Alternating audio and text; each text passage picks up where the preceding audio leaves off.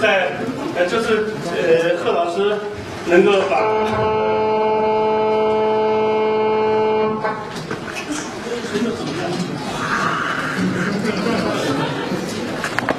呃，今天能够这个把贺老师请到我的呃课堂上，完全是一个呃意外的一个惊喜。我觉得生活正是因为充满那么多的不确定性，所以才显得特别的美妙。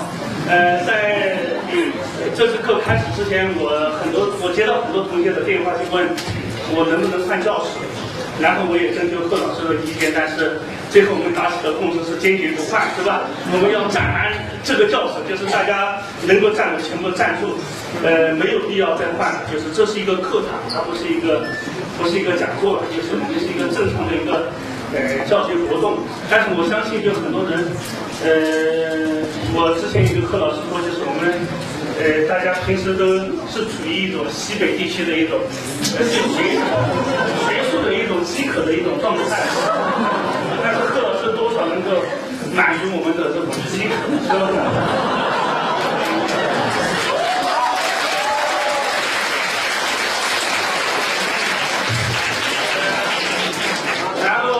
我觉得今天有一些原则，我们不要自己受限制。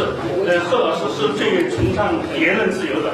我也是在西北政法一直很主张言论自由。今天的呃实施的这些讲座的每一个细节，你们可以随时发到微博上或者发到网络上，人人网上都可以。我我觉得无所谓，是吧？我们是公开的一个教学活动嘛。呃，贺老师之前也问我，就是呃这次课上讲什么样的一个主题？我觉得呃我们不需要设定什么样的一个主题吧，就是只要能够讲大家关注的一个法学的一些最根本的。最切合这个时代的一些问题，我觉得都是可以讲的。所以说，下面我就不多说了，啊，就是让大家呃，在未来的一个半到两个小时之间，好好的感受我们的贺卫方老师的风采。好。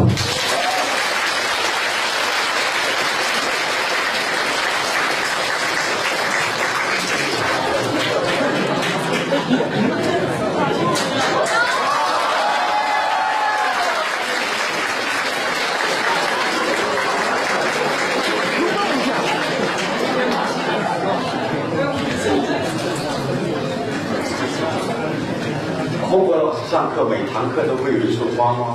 没有吗？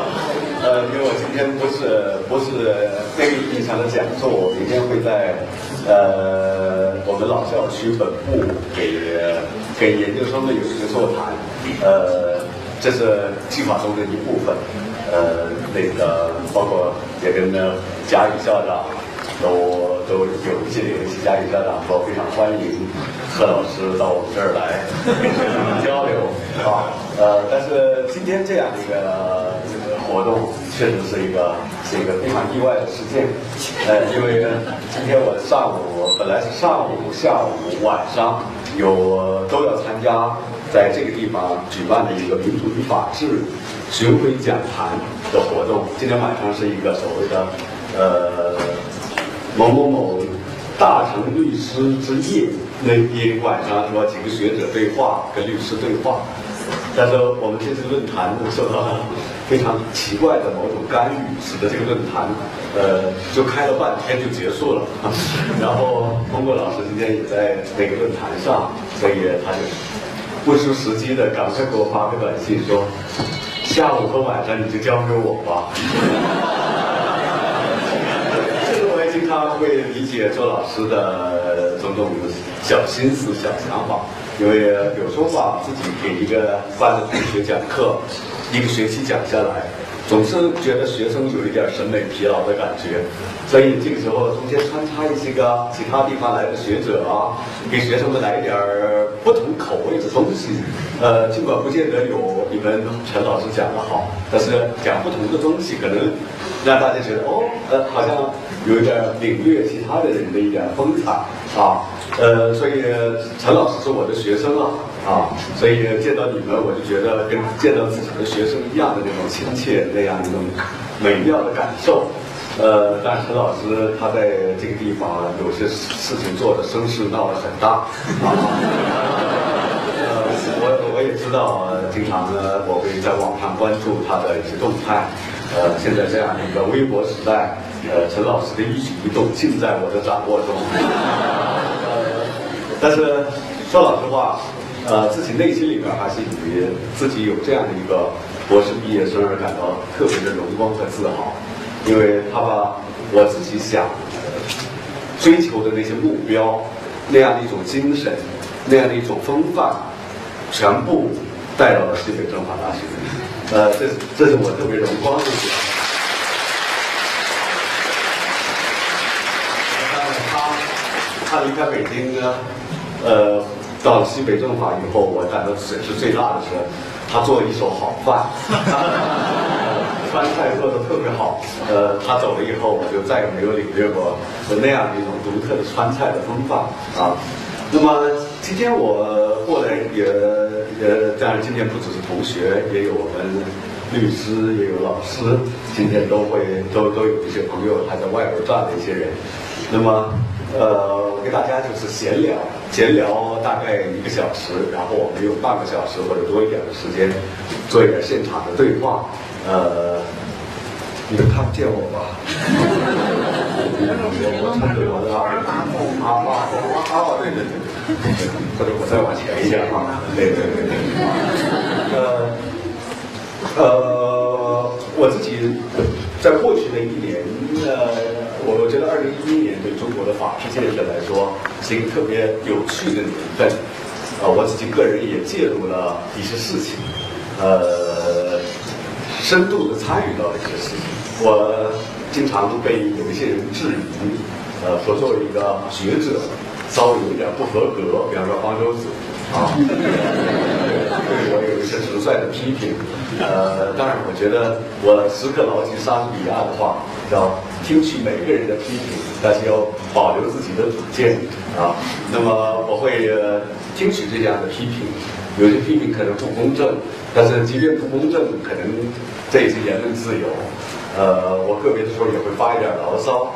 呃，后来方舟子又攻击韩寒，啊，我就呃间接的、侧面的说一点对韩寒似乎为韩寒辩护的话，这个也也有时候会引起方粉的激烈的攻击啊。呃呃，那么个人呢，说老实话，作为一个法学的一个学者，还是忍不住会关注这个社会。我自己常常觉得应该追求那样的一种境界。我说，我希望我有一个安静的书房，但是这个书房有一张窗子，有一扇窗子面向社会，但是窗子上有窗帘儿。呃，我会经常拉开窗帘看看外边发生了什么。然后呢，看看久了以后呢，我就觉得比较累了，我就会把窗帘关上，然后回来读一本老书。或者思考一点深层次的问题，我觉得作为一个学者，作为一个法律学者，在这个时代，其实我们赶上了一个特别美好的时代，那就是这个国家要走向法治，走向法治的过程中间，有太多的问题是我们感到很困惑的，有太多的问题是我们必须努力的去想方设法的去从法学的角度给社会公众有一种分析，有一个交代。啊，甚至在一定程度上，我们也有责任来去对于某些官方的庙堂之上的大人先生们，我们有责任来告诉他们，他们走的路是错的。比方说重庆的之路，呃，在我们离离西安不远的这所中国的直辖市，在过去的三年到四年的时间里边，发生了太多的事情。这事情包括唱红歌，啊，唱红歌，啊，呃，红歌当然都大家都会都唱。比方说去年因为是党的九十周年的呃庆典，所以许多的地方都会组织唱那些红色的歌曲。呃，过九十年不容易，对一个人来说很老了。你想象再过再过十年，他就百百年之后了啊，这个。他有没有百年，当然也很难说。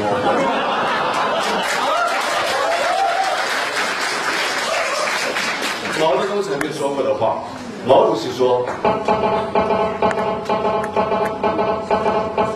肯定是有一个手机没关啊。对，毛主席曾经说，共产党灭亡的越早越好，这是毛泽东说的话。你不要奇怪，好像一个人瞪着那个很奇怪的眼神。共产党，你知道共产主义一实现了，共产党就灭亡，共产党就没有，没有政党，没有国家，没有什么东西。所以我们也希望十年之内，共产共产主义就实现算了啊。那么，呃，但是这个红歌唱的这样的一种方式，在重庆那种唱的有点过分了，甚至有点变态了。啊，不止唱红歌，还有发什么短信，唱读讲传啊，唱读讲传，唱红歌，讲黄色笑话，不不不，呃，反正是都是那个像国书记亲自发那种什么什么段子，然后大家都转转转转转，这个所以他们还有红段办，红色段子办公室，专门负责制作红色的段子，全市放放给这些传，那么。呃，唱红歌，哎，各个地方都唱，强制性的唱。比方重庆大学的一位老师，他当时在新疆，在石河子大学挂职副校长。我那个时候正在石河子大学做支教，所以我们经常在一块吃饭。呃，君自重庆来，应知山城事。啊，我我是关关心重庆，因为西南政法是我的母校，所以我我会特别的关注重庆发所发生的一切。哎呀，他跟我说啊。重庆大学组织一次唱红歌，因为博书记也来听，所以这个红歌就学校要支付一百五十万块钱以上，去购置各种服装啊，更新音响设备呀，呃，邀请专业人士进行组织排练啊，一百五十万块钱，学校这么一次就就就出这么多的钱，所以全系出了多少钱？更可怕的是。组织的人员很多了，比方说监狱里边的囚犯唱《我们是共产主义接班人》。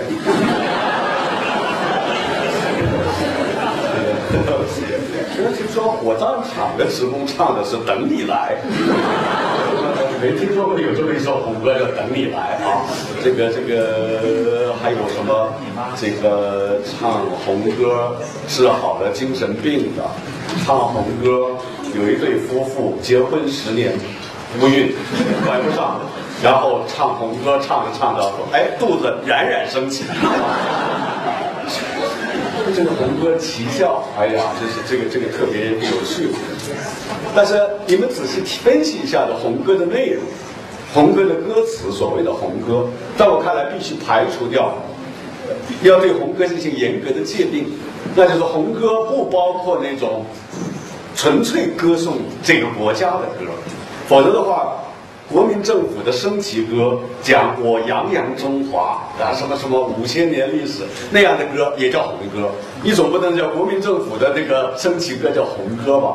所以红歌一定是歌颂共产主义，歌颂共产党，歌颂革命领袖，呃，对敌人仇恨，那种歌都叫红歌。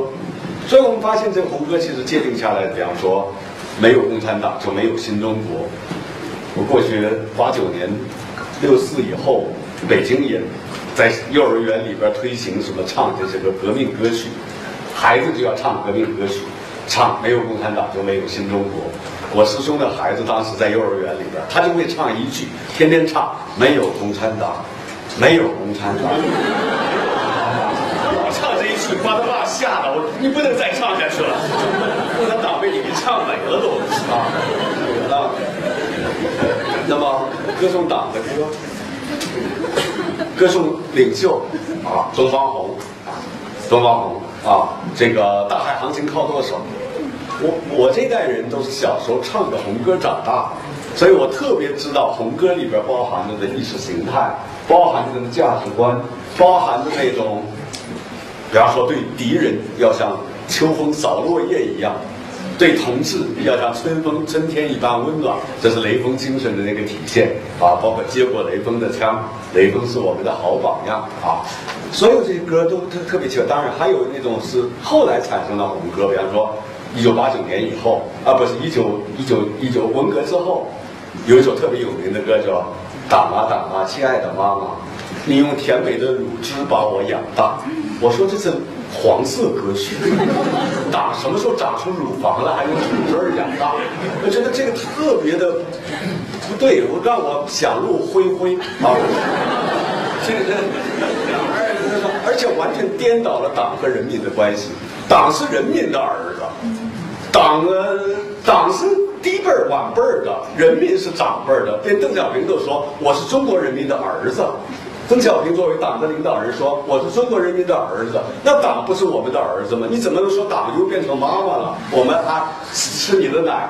这这这这，特别特别的乱，非常乱，非常乱伦的那种感觉啊。所以我自己去年我也发表过一篇文章，对红歌进行批评，就说红歌之意啊。原原来想说歌之意啊，歌之意也是门德尔松的一首，呃，那个那个那个趁着也有叫趁着歌声的翅膀，那首歌当然非常美。重庆这样的一种唱红歌的整个的这种运动，政府出了很多很多的钱，来去让大家唱这些歌。那么这里边包含着怎样的一种意识形态？他追求什么？他让国民受到怎样一种训练？比方说，对敌人要狠。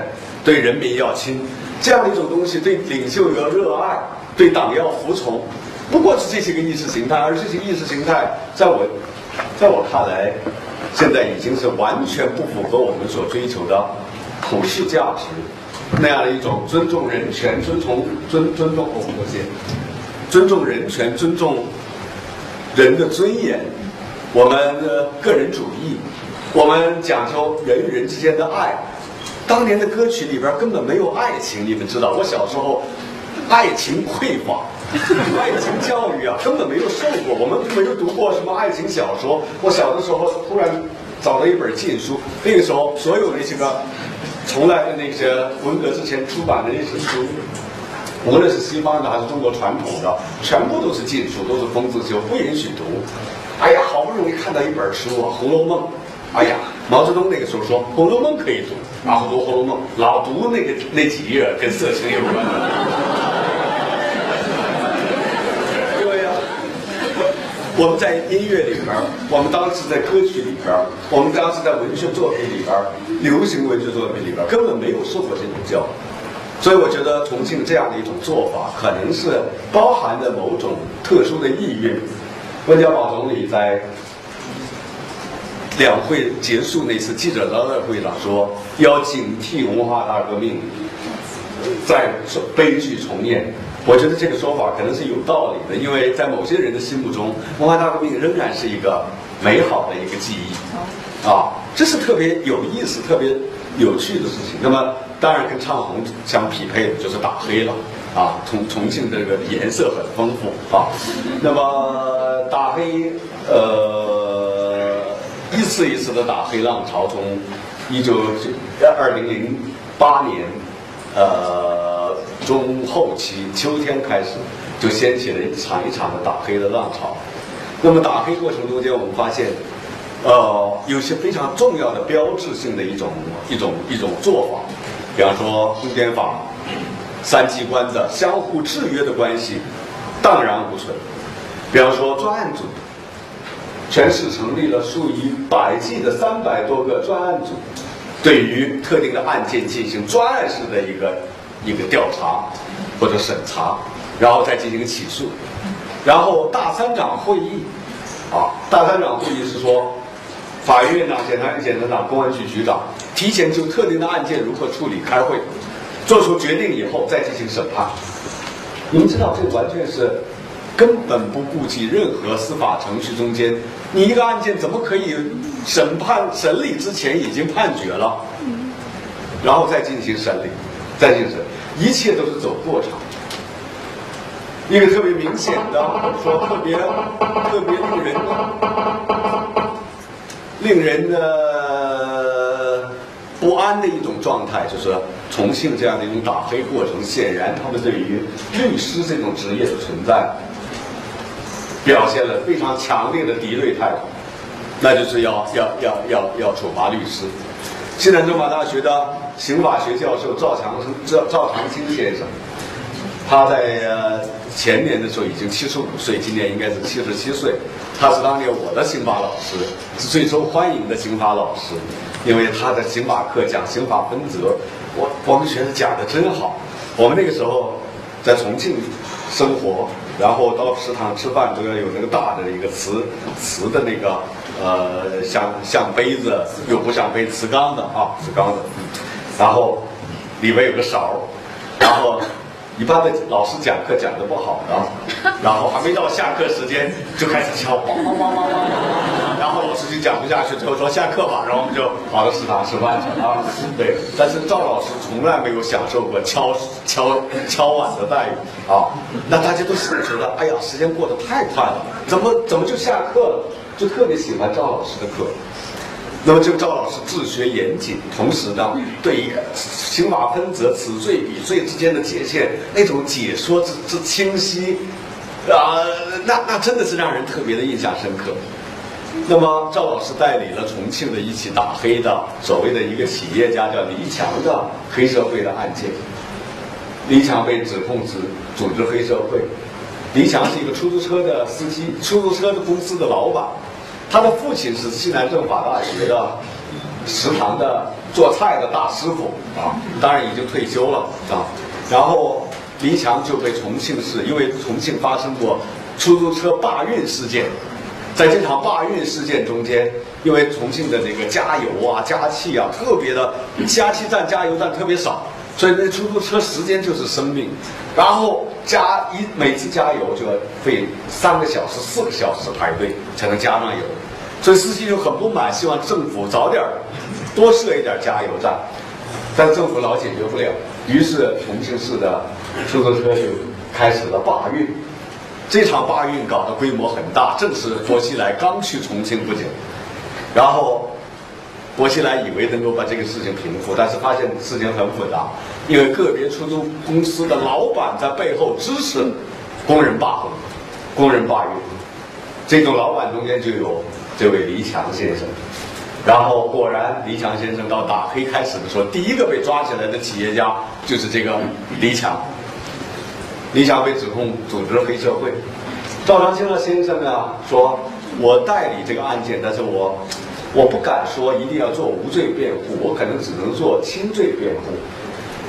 但是他后来看了到到有关机构看了一下所有的卷宗之后，他跟黎强的爸爸说：“你的儿子不仅不构成黑社会，他毫无罪行可言，他不构成犯罪。”赵长青先生就在法庭上严格的依照无罪的逻辑去进行进行辩护。一桩桩证据，一条条法律条文，一桩一一一件件的这种法律的推理，最后的结果，你知道，在法庭上，法官、检察官面面相觑，在法庭上现场假装是穿的平民衣服的人，那是政法委的领导们，在现场在那儿旁听案件，结果互相使了个眼色。然后回来就商量说，看起来律师已经成为我们打黑的一个最可怕的敌人。但是赵长青先生，你不能拿他下手，他已经七十五岁了，他在全国刑法学界享有良好的声誉。你如果把这样的一个人给拿下，那可能有麻烦。但是正好那个时候，北京好多的律师空降重庆，因为因为重庆的那些个涉黑案件，重庆的律师不敢带，不敢带，有关部门警告，任何代理都必须得到批准。于是这个给外地的律师，尤其是北京的律师带来可乘之机啊！大家都觉得这是生意的机会来了啊！啊，飞机呀，你就看着一光天上一看，司机呃那个律师就在往下掉。然后，这几个最后就说从北京的律师中间拿下一个，于是李庄先生就被拿下了。啊李庄先生案件的处理，李庄先生现在在正在西安。刚才我来的时候还还给我打个电话，说说说说晚上你在哪儿啊？还想跟我聊天我说我要到西北政法区啊客串一下啊。然后我说其实我倒多么希望他也过来，能能给大家一个特别意外啊，特别惊喜啊。那么。结果李李庄就被当做这个黑律师，因为他代理的那个客户也是涉嫌黑社会的龚刚模先生。龚刚模先生揭发李庄，说李庄在会见他的时候向他眨了眨眼睛，于是他就觉得李庄肯定是说暗示他翻供，于是他就翻供。他所有他这个法庭上倒没翻供，因为案件还没审理，他只是说他他叫我翻供。你们知道这个案件的这个非常非常有趣的，你们看看刑法条文，这是必须要构成最后的结果证明法庭上当了，这才能够叫说说说说说说翻。单纯指使，那那那那可能还构不成这样的一种罪。但是况且这是叫眨眼睛，眨眼睛，然后李庄就被抓获归案。抓获归案，当时重庆市的公安局的官方网站上出现了。李庄被在重庆嫖娼被抓获归案的那个一个一个一个一个图片李庄腰间围了一个浴巾，光着上身然后被押到警车。大家发现，押他的警察都穿着短袖衣服，而李庄被在重庆被呃在被抓获归案的时候，已经第一次到重庆是已经是十一月中旬了。那个时候没有人穿穿穿短袖衣服了。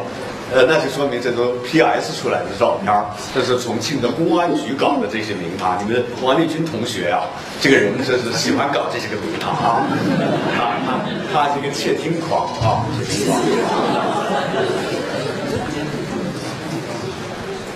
第一季第一次审判，审判的那个法庭是重庆市江北区呃人民法院，这都是兄弟在一九八一年。实习的时候的法院啊，我就在那个法院实习。哎呀，所以这个法院变得，哎呦，变成这个样子。整个的案件审理过程，你们知道，对抗极其激烈，李庄非常的激烈的，根本不承认任何东西。李庄一上来说，我要求合议庭全体成员回避。哎呀，整体回避。然后法官说，呃。拒绝啊！这个这个回避要求不合理，拒绝。然后李庄说：“你上个厕所回来，你告诉我拒绝，也表示你去请示了一下院长。因为这个法律条文告诉说，这个回避的拒这个这个需要请示法院院长的。然后法官给搞得很很很很痛苦的感觉，因为这个这个程序上，这个李庄这个人对法律的条文之熟悉啊，简直到了一种令人吃惊的程度。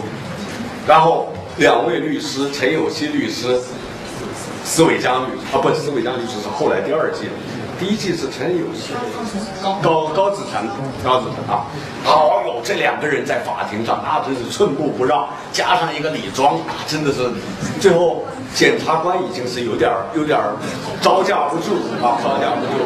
那个检察官是一个女检察官，然后他们也要求说证人出庭作证，证人出庭作证，啊。那个主持庭审的法官叫傅林建，傅建明，傅建明啊，傅建明，傅建明。呃，他的本科是陕西师大的毕业生啊，然后研研究生是在西南政法，他的研究生毕业论文是《另论证人出庭作证的必要性》啊。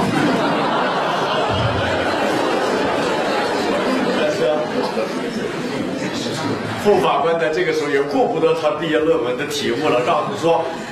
证人不愿意出庭作证，证人不愿意出庭作证。你们查一下法律条文哪一条说证人出庭取决于他愿意不愿意出庭作证啊？那么整个的法庭简直可以说是从早晨九点钟一直开到凌晨一点多钟啊。这这个案件最后宣判的结果是判决李庄有罪啊，呃，判决两年零五个月呃六个月有期徒刑。后来李庄上诉，再后来二审。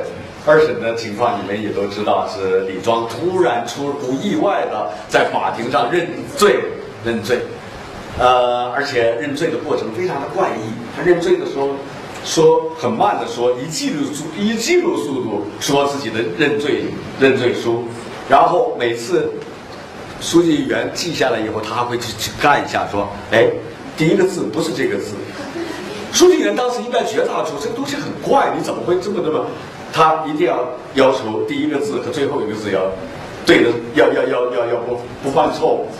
结果最后你们知道，这是一个长字长长头长头诗式的一个认罪书，就是假装认罪，出去再说，出去申诉，呃，出出去坚决申诉，大概是头尾头尾头的那个字连起来这一一句话，尾巴那句话再连起来是一句话，简直他可以说把呃呃呃重庆的法院给搞得，这是戏耍戏耍重庆的法院。那么最后他被宣布，因为他承认自己有罪。考虑到这个情节，所以减去一年的有期徒刑，变成了一年零六个月，宣判一年零六个月。这个时候，他突然一把把话筒抓到手里边，李庄说：“我的认罪是假的，你们骗人，你们说话不算数。”因为官方给他承诺的是说，你只要认罪，就叫你缓刑，你就回家过年。当时春春节要到了，然后。你们假的，然后审判长也无动于衷，然后任凭着那个法法警说你们是假的，你们是假的，就把拖出去了，就给拖出去了。啊，这个这个这个，我后来写了一封公开信，里边指责这样的做法，因为我觉得法官在这个时候，如果说对方说我认罪是假的，那么就不能根据他的认罪来减他的刑了。如果确认他是假的，那么就应该恢复到一审的两年六个月有期徒刑。也因为他他他他明确的说他认罪是假的。如果说背后存在的交易，那么你就应该揭示背后的交易。对于这样的一种谁在这儿做这样的一种交易进行一种调查，最后做出了一种惩罚。但所有这些都没有办法抵挡住重庆的这样的一种做法，于是。李庄就在监狱里边开始了自己的一年六个月有期徒刑服刑，然后到快服刑结束的时候，第二年，也就是二零一一年去年的二月份的时候，他应该在六月十一号出狱。到了二月份的时候，突然重庆又传出消息来说，李庄还有漏罪，还有漏罪，现在要对他的漏罪进行进行审理。于是李庄又被带到带到法庭上，当然带到法庭之前，我在二零一一年的四月十二号，当然自己已经忍了一年多的时间了，但这个时候已实在是忍无可忍，于是我就写了一封长四千字左右的公开信，对重庆的这样的一种大黑进行了非常系统的、激烈的抨击啊。这封公开信呢，想先发在报纸上，但是好像没有报纸敢发表。于是我就找，反正现在这个是一个自媒体时代，兄弟的网微博客啊，好像还是有有一些个，反正读者量、点击量还不少啊。现在是一千一千多万的点击量啊。然后发表篇文章，有时候点击，像我这封公开信的点击量，现在已经超过两二十万。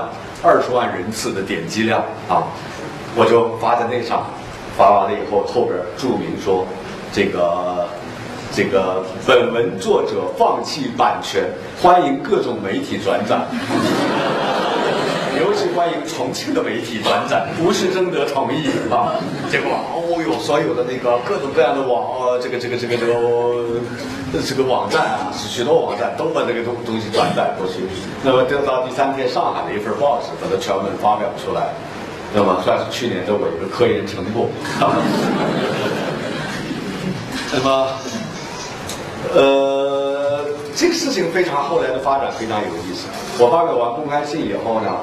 然后，北京市的北京地区的一些个学者和律师，啊，当然陈有希律师第一季的代理律师，那么组织了一个李庄案的律师顾问团。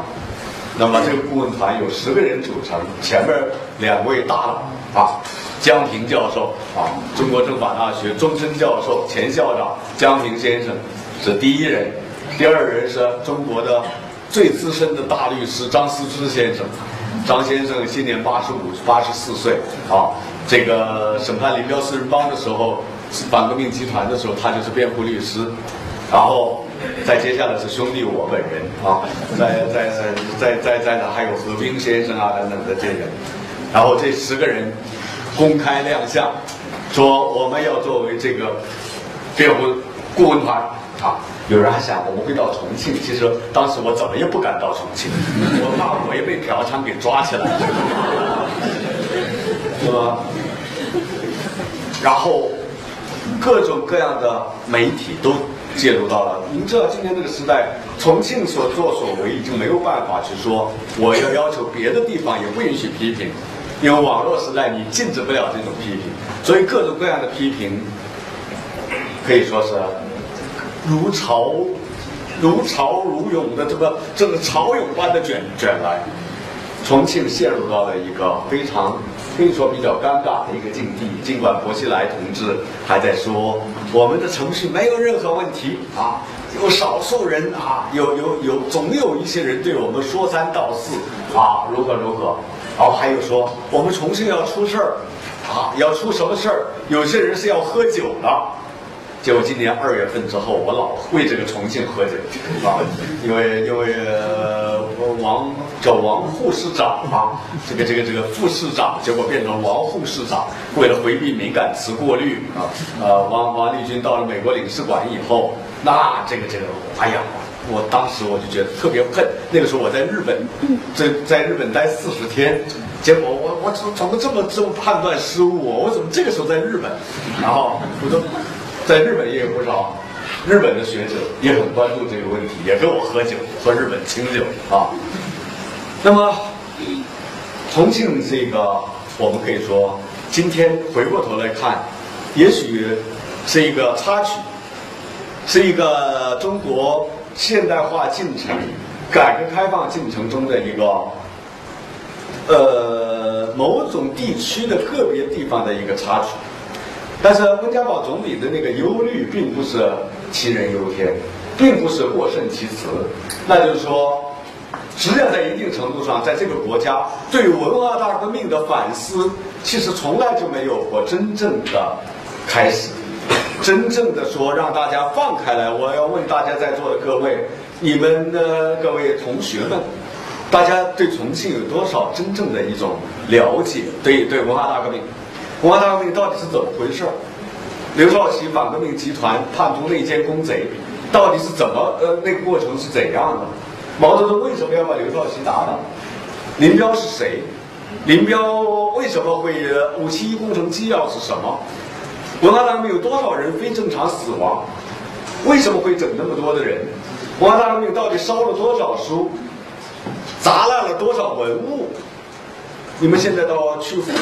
到孔庙去看孔庙那些个碑被砸的七七零八落的，最后都要再拼接起来，但是有许多还得有有的有有漏洞。孔子的庙，孔子的坟被挖了啊！我就觉得我的同事孔庆东教授啊，很奇怪，他标榜自己是孔子第七十三代直系孙，但是他特别天天歌颂那个挖他祖坟的那个领导人啊，这是很特别奇怪。那个包括他的有一代呃，大概是孔孔令孔孔孔孔孔德德字辈儿的有一个人。一九四零年代去世的，葬在孔林里边，孔子家的那个孔家的坟墓坟坟坟墓群公墓里边，结果还把这个尸体给挖出来，当时还没有腐烂完，然后把这个尸体给烧啊烧烧了，烧的是个骨架子，然后架着孔家这个后代的骨架子，红卫兵游行打倒孔老二，打倒孔孔子。所以这这样的一种事情到底是怎么回事我们真的是没有反思。文化大革命为什么是中国人的一个最可怕的梦魇，最可怕的一种记忆？我们没有多少，今天大学里边有多少人去说真正的给大家揭示这样一段历史？所以，我想这是我们说周期性的，在某些地区总是会出现一些人，要是有一些知识分子会歌颂。哦，文化大革命也不是完全错误。你们看微有之乡这些网站，完全是整天在文化大为文化大革命唱赞歌，这相当于在德国为纳粹唱赞歌。在德国的法律是绝对不容许的，但是他们却可以趾高气昂的天天在这儿歌颂。所以我想，这个事件给我们的一个非常大的教训是说，我们对历史不能够去进行这样的一种有意识的去遮蔽。我们没有办法去说遮蔽了历史，还能够保证不重演历史。有时候中华民族的一个特点是说，不不喜欢老是把痛苦的事情老记住。你们可以发现，中国古典的戏剧，戏剧里边最后都有一个大团圆的结尾。一定要不要叫悲剧，到最后还在那儿悲，这个是中国人不喜欢的，因为我们的生活中天天是悲剧。希腊人呢发展的悲剧的那个传统，一直到莎士比亚，你知道有许多的戏戏剧叫人看完了以后，心里边真的是为主人公而哀伤。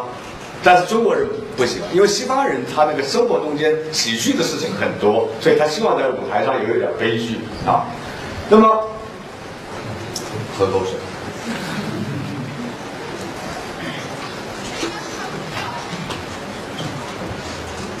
从前有一个中国的古代的书《华阳国志》里边说，这个有一个人呢得了健忘症，哎呀，什么事儿？过会儿就忘，对历过去的所有的事情都记不住。啊。然后，哎呀，他太太特别着急，为他治病，哎呀，为他研医求药，哎呀，从从从从山东请了一个这个医生，高明的医生，这个医生来给他治好了。他一治好了以后啊，突然拿起棍子来，把他老婆给打打打跑了，说我休了你啊，然后把医生也给赶跑了。然后周围的邻居都觉得你真是很奇怪，你太太给你治好了病，你怎么会这个样子？那么，哦，谢谢。他说，从前我得病的时候，我有病的时候，我根本不会记住任何对我不好的事情，我整天过得很快乐。现在你给我治好了所有的痛苦的事情，我一下子就回了，一下子就记住了。你说我能不生气吗？但是，民族其实最重要的是，你记不住我以前痛苦的事情，你就会不断的重演以前痛苦的悲剧。所以我们应该记住历史。那么，去年还有其他的事情，我介入的一些事情，比方说去年发生了动车事故。二零一一年七月二十三号，七月二十三号，突然传出了动车事故。哎呀，动车会发生事故，这个真是让人想不到。我们的铁道专家，北京交通大学的著名的呃工程院院士王梦树先生，在电视上不久之前在电视上信誓旦旦的说，我们中国的高速铁路啊，设计之精良。吸纳了全球的最最好的智慧啊！我们绝对可以在动力系统，在在这个信号系统，在所有的系统都是全世界最优良的，可以保障有十五个环节，可以保障前不可撞车，后不能追尾，大家可以放心的做。话音未落，出现了温州温温州的。这样的一个动车事故，哎呀，这个事故出来以后，对中国人的人心的震撼之强烈，达到了什么程度？那个时候正好赖昌星被从加拿大啊引渡回来了，赖昌星回了，赖昌星回来是有前提的，中国政府许诺不判他死刑啊。据说回来以后，温总理单独跟他见了见面，说是准备叫你这么多年了，十多年了。你没有回过老家，准备叫回福州看一下，动车的车票都给你买好了。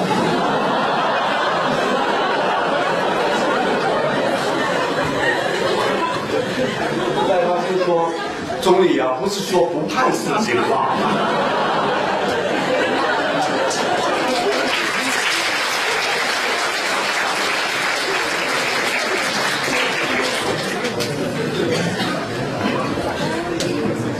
那么，接下来总理呃非常充满深情的到了现场，到了现场啊哀悼死难者，并且在现场他非常明确的说，这个事情必须进行严格的调查，独立的调查，大家可以放心，我们这个调查组一定是独立的，程序是透明的、公开的、公正的啊，一定要给人民一个。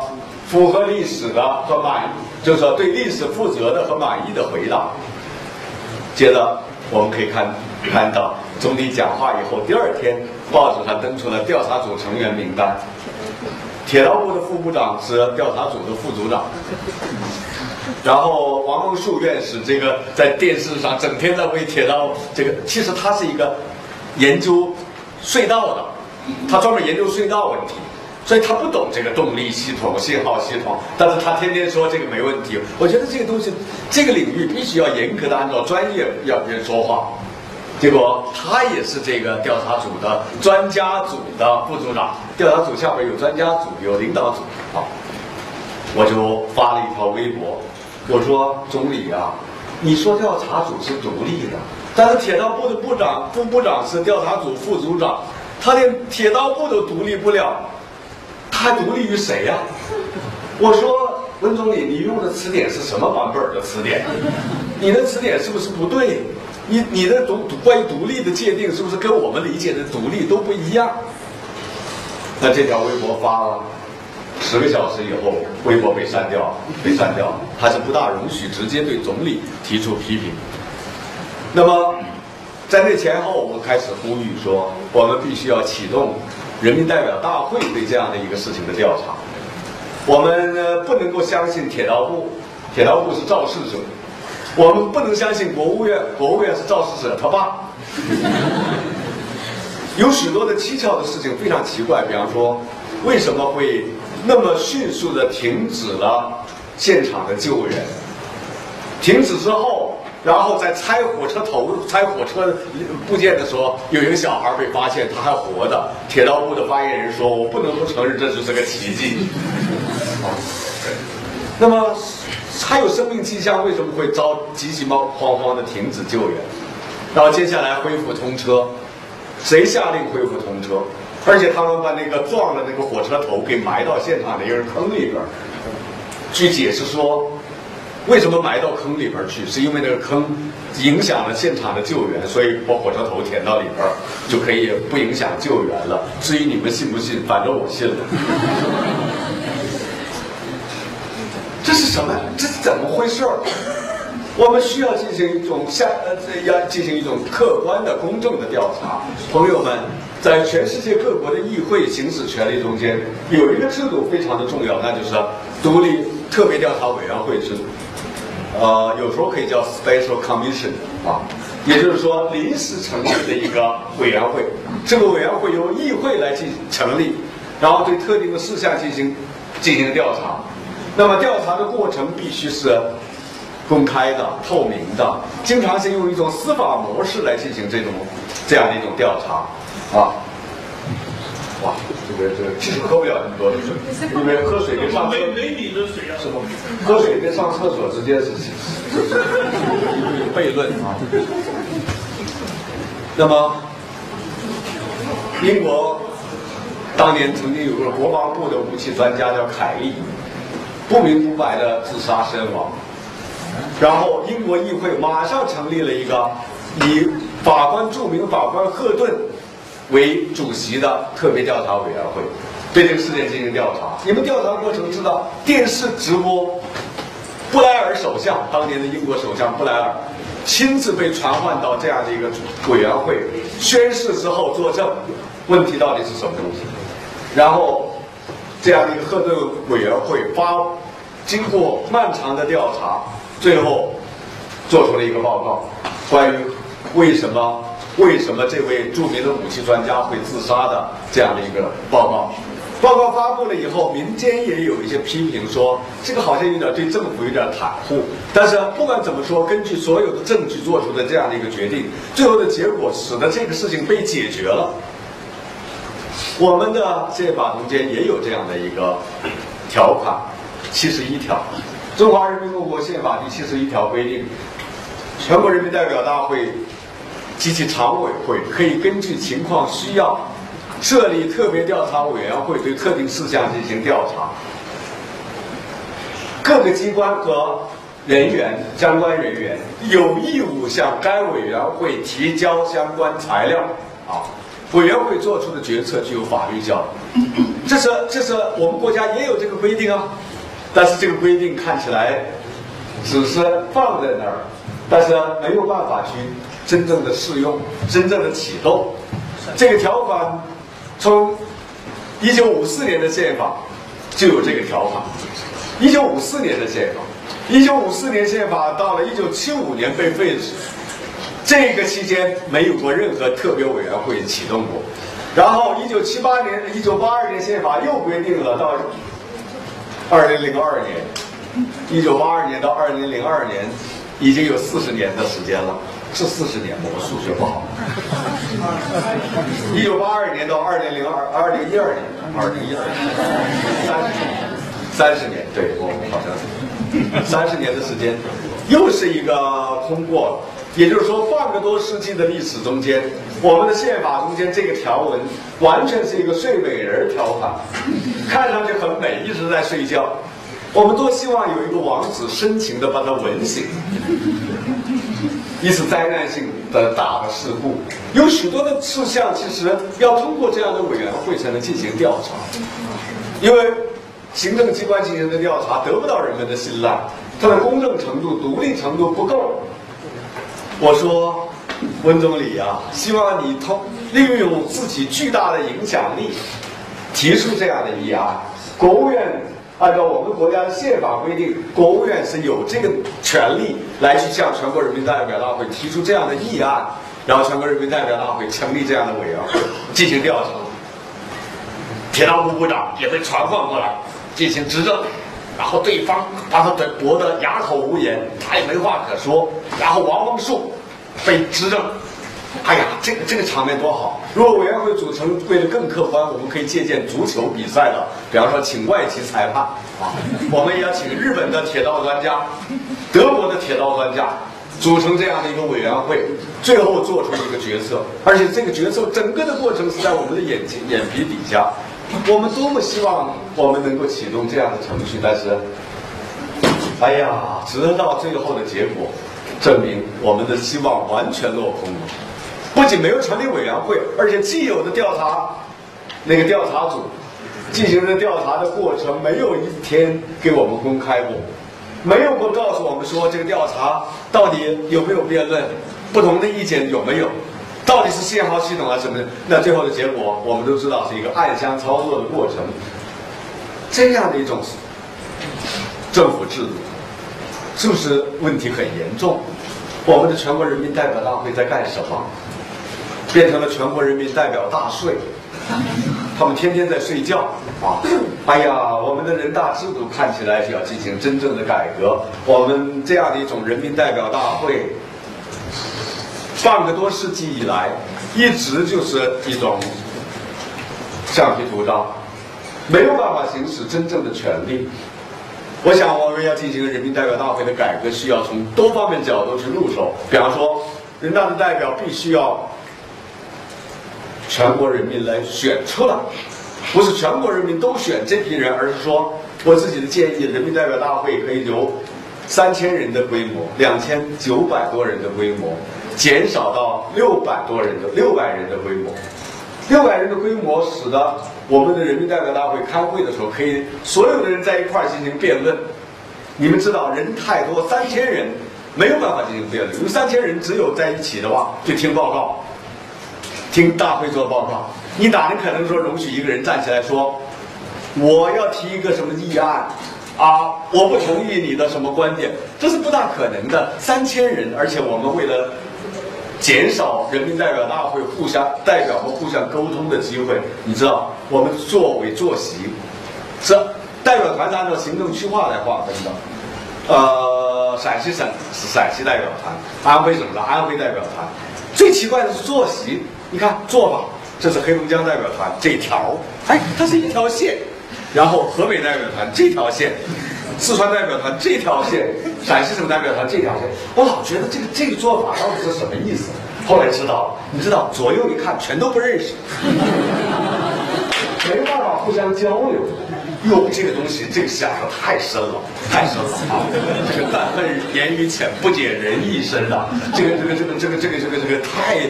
真的是想的周到啊！我觉得我们减少了六百人，然后全国人民选每一个地级市规模的这样的一个人口规模，就是按照地级市单位吧。比方说咸阳市选一名代表，西安市选一名代表，然后不同政党进行竞争，大家竞争，谁能够争取当选啊？我争取当选咸阳市人大代表，我无党派，哎，咸阳市人民觉得我说的好，我竞争的好，然后就选了。然后全国有二百八十几个这样的地级单位，那二百八十几个代表，每个代表代表挑了特定的地区。与此同时，我们需要跨地区的，或者说不代表地区的代表，这种代表。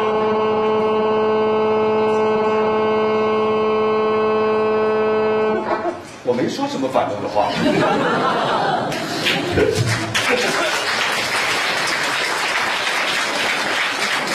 这样的代表是需要，比方说行业性的代表，呃，这行业不包括，比方说专业性的代表，比如陈国峰国老师，他不代表任何呃行业，他只是说我要参选代表，然后他就参选代表，好，呃，被选上了，那那也可以。那么这样的话，组成了一个复杂的一个六百人，这是六百人。那么坐席怎么排？我觉得还可能只能按照政党来排。执政党，我在日本的国会、德国的国会发现他们都是这样：执政党的议员坐在最右边这一片一个方阵，然后第二大党坐在这边紧挨着执政党，然后第三大党还在这边。日本到国会最边上那个是共产党。有十几个人啊，共产党人数最少啊，对，呃，但是还是达到了那个可以有拥有议议员的议议员的席席位的这样的一个规模。那么这样的话，政党之间可以互相协调，然后大家辩论。人民代表大会应该有一种专业主义，那就是说，人大的代表不应该是呃兼职的，他必须是专职的。因为从各国的议会的情况来看，议会的开会通常国会开会的时间都会是一年之中有半年以上的时间是在开会，所以必须要他们以开会为职业。国会就是生出国会议员就是生出来就是为开会出生的那么一批人叫国会议员啊，他们是，那你你你不能说一个省委书记说哎我一当国会议员那不行，国会议员必须是专职的。啊，那么专门开会，天天开会啊，呃，除了节节假日以外，都在开会。那么这样的情况下，就有有有特别排除掉了所有的有官职兼职的人，他们可能成为议员的这样的可能性。那么，议会开会过程中间，他们要进行对议案的审查，对财政财政方案的审查，对各种各样官员的任免过程的一种审查。对立法的审查，这个过程非常非常的复杂，所以我想，我们下一步，我们人民代表大会改革，是不是要从这几个思路去出发？前一段时间我发了系列的微微博，我就就是为了为为就叫政改建言录，我说温总理天天说政治体制改革。哎呀，这个这个非常深情的说，啊，温总理讲话那个表情真的是特别让人同情啊。他他他他讲话真的是，呃，当然我自己不喜欢他是讲话太慢，有效时间能够表达的信息太少。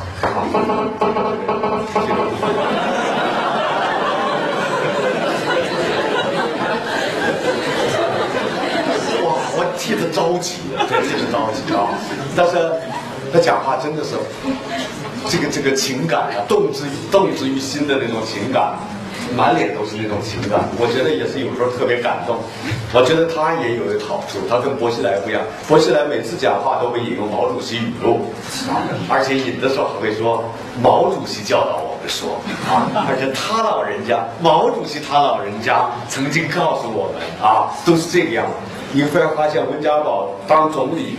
将近十年时间，你把他所有的各个地方讲话查一查，没有引用过一次，没有提到过一次毛泽东，他也从来没有到过韶山去呃朝拜，这个是这个是他的原则啊。那么，但是他政治体制改革不断的说，不断的说，最后的结果就是说，他老说政治体制改革，就和汪洋在广东老说我们要思想解放，好，我们要解放思想。那怎么解放思想？他从来不说。解放什么不说？比方说，我解放思想能不能否定社会主义？这个算不算？解放思想有没有禁区？哎，他不说了。不是，温家宝总理大致上也有点这个问题，就老说我们不搞政治体制改革，我们改革的成果就会得而复失。但政治体制改革的内容是什么？改什么？温总理不说了，温总理不说了。哎呀，天机不可泄露啊！好像是就是说，哎，我就是就觉得温总理内心里边到底政治体制改革，他到底怎么想的？改什么？比方政党制度是不是要改？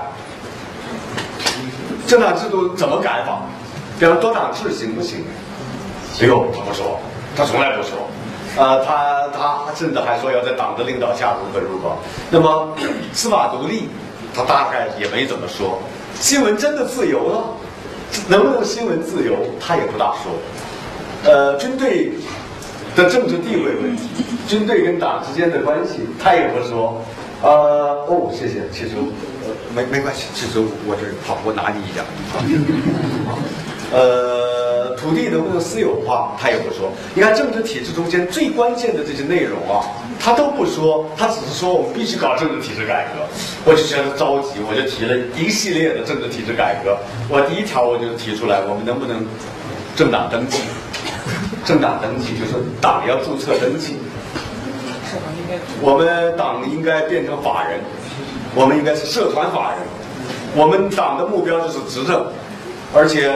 要要要登记注册，法定代表人是党的总书记胡锦涛同志，就是我们的法定代表人啊。呃，然后我们要有账号，中国人党要有账户啊，要有我们的党库啊。党库跟国库不能混在一块儿，你不能说党的专职干部拿工资啊从国库里边拿。党校的教师的工资全部都应该由党费来支撑，而不能够由国家财政来拿。因为这个东西是我们纳税人交的钱，是交给一个世俗的国家，而不是交给一个神圣的党的。党太神圣了，不能够拿我们这种脏钱啊！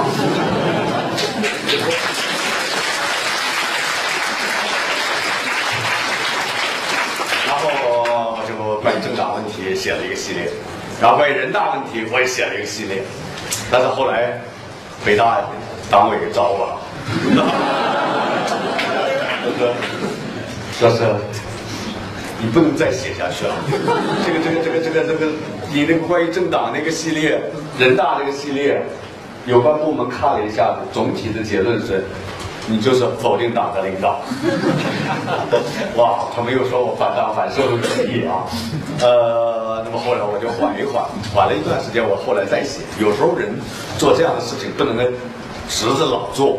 你你有时候他一说你，你就说啊，行行，我风花雪月一段时间啊，然后然后谈一谈画啊，谈一谈音乐啊，谈一谈什么东西，然后过一段时间，哦，又又冒出几句来，这是最近又在想冒点冒一点这种啊。那么，所以我我觉得下一步政治体制改革是不是真的人民代表大会制度应该得到真正的一种改造？比方说申纪兰那样的代表。啊，还有倪萍大姐、倪萍阿姨啊，啊，她是政协委员啊，倪倪萍，那也没有到那么大啊，倪萍，先生，人家说从来没有投过反对票、弃权票。别人问为什么是这样的，他说：你看我们党多英明，党提出的议案，我这样的人怎么可能提出比党还高明的这个这个这个议案？我说那你下来好不好啊？那么，人民代表大会制度需要改一改。我觉得下一步我们的改革的追求，改革的非常重要的一个方面，就是要推动一个真正的人民代表大会的议会化、议会化，让它变成一个议会。我特别感受特别深的是，有一次到加拿大去访问，加拿大方面安排了两个大的节目，一个是跟加拿大的最高法院座谈，当时我们几个法学界的学者，啊。跟加拿大法院座谈的，谈的特别深入，他们的司法改革面临着什么问题？我们的司法改革面临什么问题？哎，大家有很多共同的话题，律师参与啊，什么东西都可以谈得很深入。但是后来第二个节目是到加拿大国会里边去访问，加拿大国会安排了国会议员，还有他们的程序方面的一个官员，叫程序官，专门跟我们座谈。程序官跟我们谈论他们政党怎么管理，他们的议员怎么怎么个行使权利，辩论的程序是怎样的，议案怎么去进行审查。谈完了以后，那个人说：“大家有什么问题吗？”没有一个人能够提出问题，因为什么？这东西跟我们隔得太远了。我们这国家根本没有这些东西，这根本我们没有这种民主政治啊。我们有竞选吗？我们没有竞选。我们议会里边有辩论吗？没有辩论。我们有政党之间的竞争吗？没有竞争。甚至像我这样的人，每年北京市海淀区人大代表开头有一个人说说选民可以自由提名，兄弟每次都会被提名啊。然后北大选区都是前几名，然后。后来有一有一个说，选区办公室有一个酝酿程序，每次都被酝酿掉。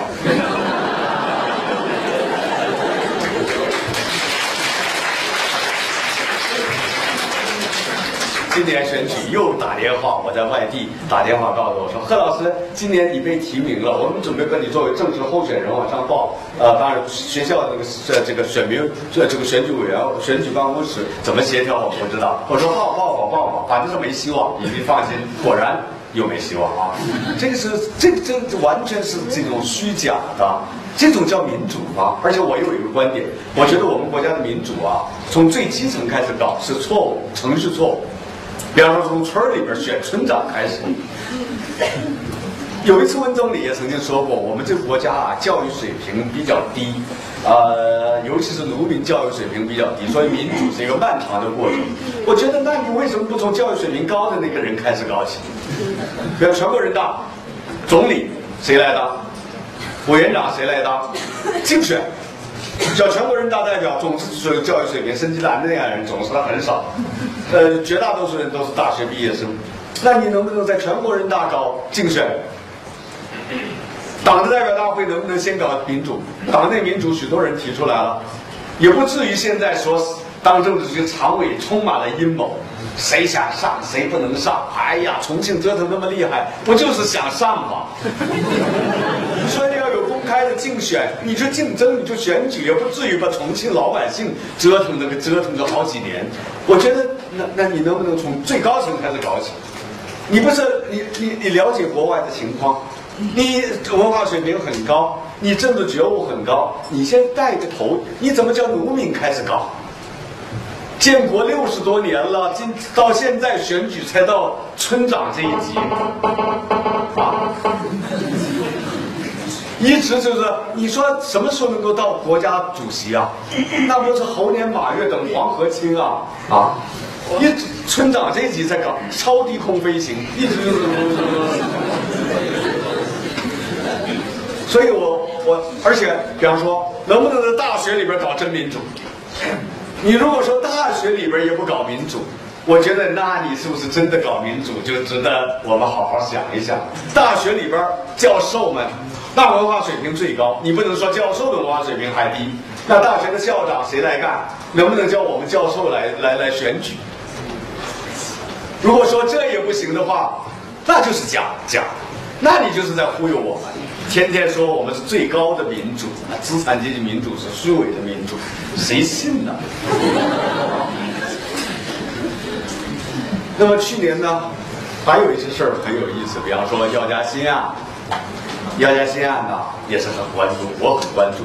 就是姚嘉欣刚杀人那天我就知道啊，当然就不是因为我跟他有什么亲戚关系啊，因为那天正好是我坐在出租车上，北京出租车司机开的那个新闻广播，好像当天这个事儿其实就广播了。但后来很长时间这个事儿就其实是在头一年发生的事情，零零年、一零年发生的事情，一一年案件审判，啊，我就觉得我也很关注这个审判。这个审判过程中间有一些许多的事情让我觉得非常的有有值得我们好好的思考。比方说，西安市中级人民法院程序上的一些很怪异的事情。那天审理案件的时候，居然怎么会把西安地区的有些大学生给搞到法庭上去？你搞到法庭上去就搞到法庭吧，还给大家每个人发了一个问卷，让大家填。你认为应该不应该判死刑立即执行？哎，我觉得这个很蹊跷啊。然后呢，电视台、电视上关于廖嘉欣这个案件，哎，哦，好，好，呃，粉笔太滑了吧？啊。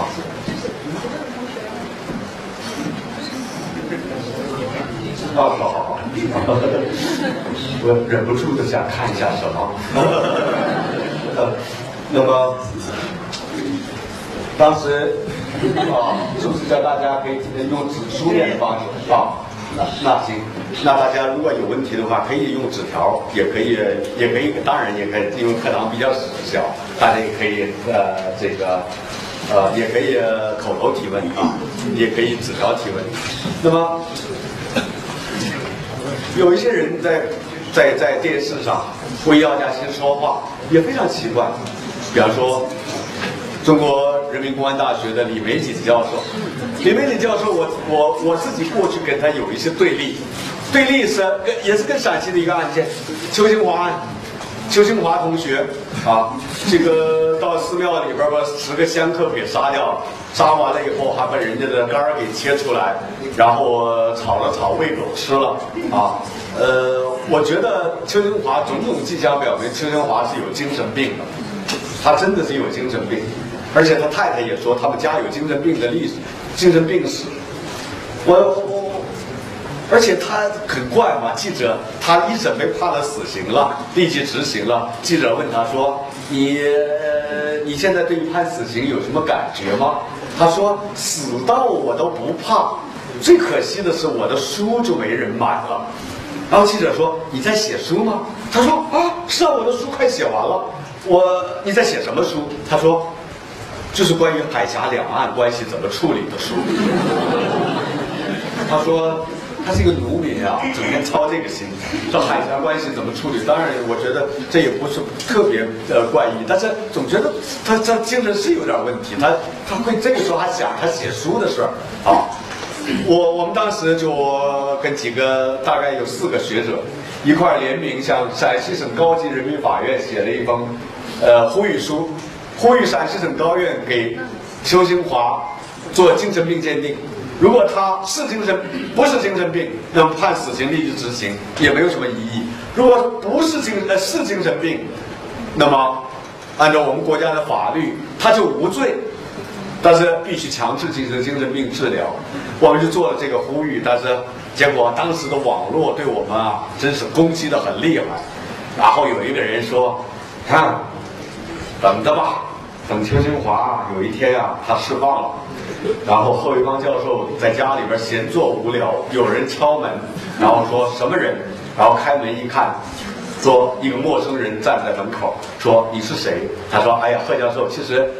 你不认识我，但是你为我做了很大的好事情，因为你呼吁对我进行精神病鉴定。然后贺教授突然意识到，哦，原来是邱先生吧？啊，然后说，哎，快请进，请进。然后进来坐，然后主客两人闲聊，然后聊来聊去，聊到最后到了要吃午饭的时间了。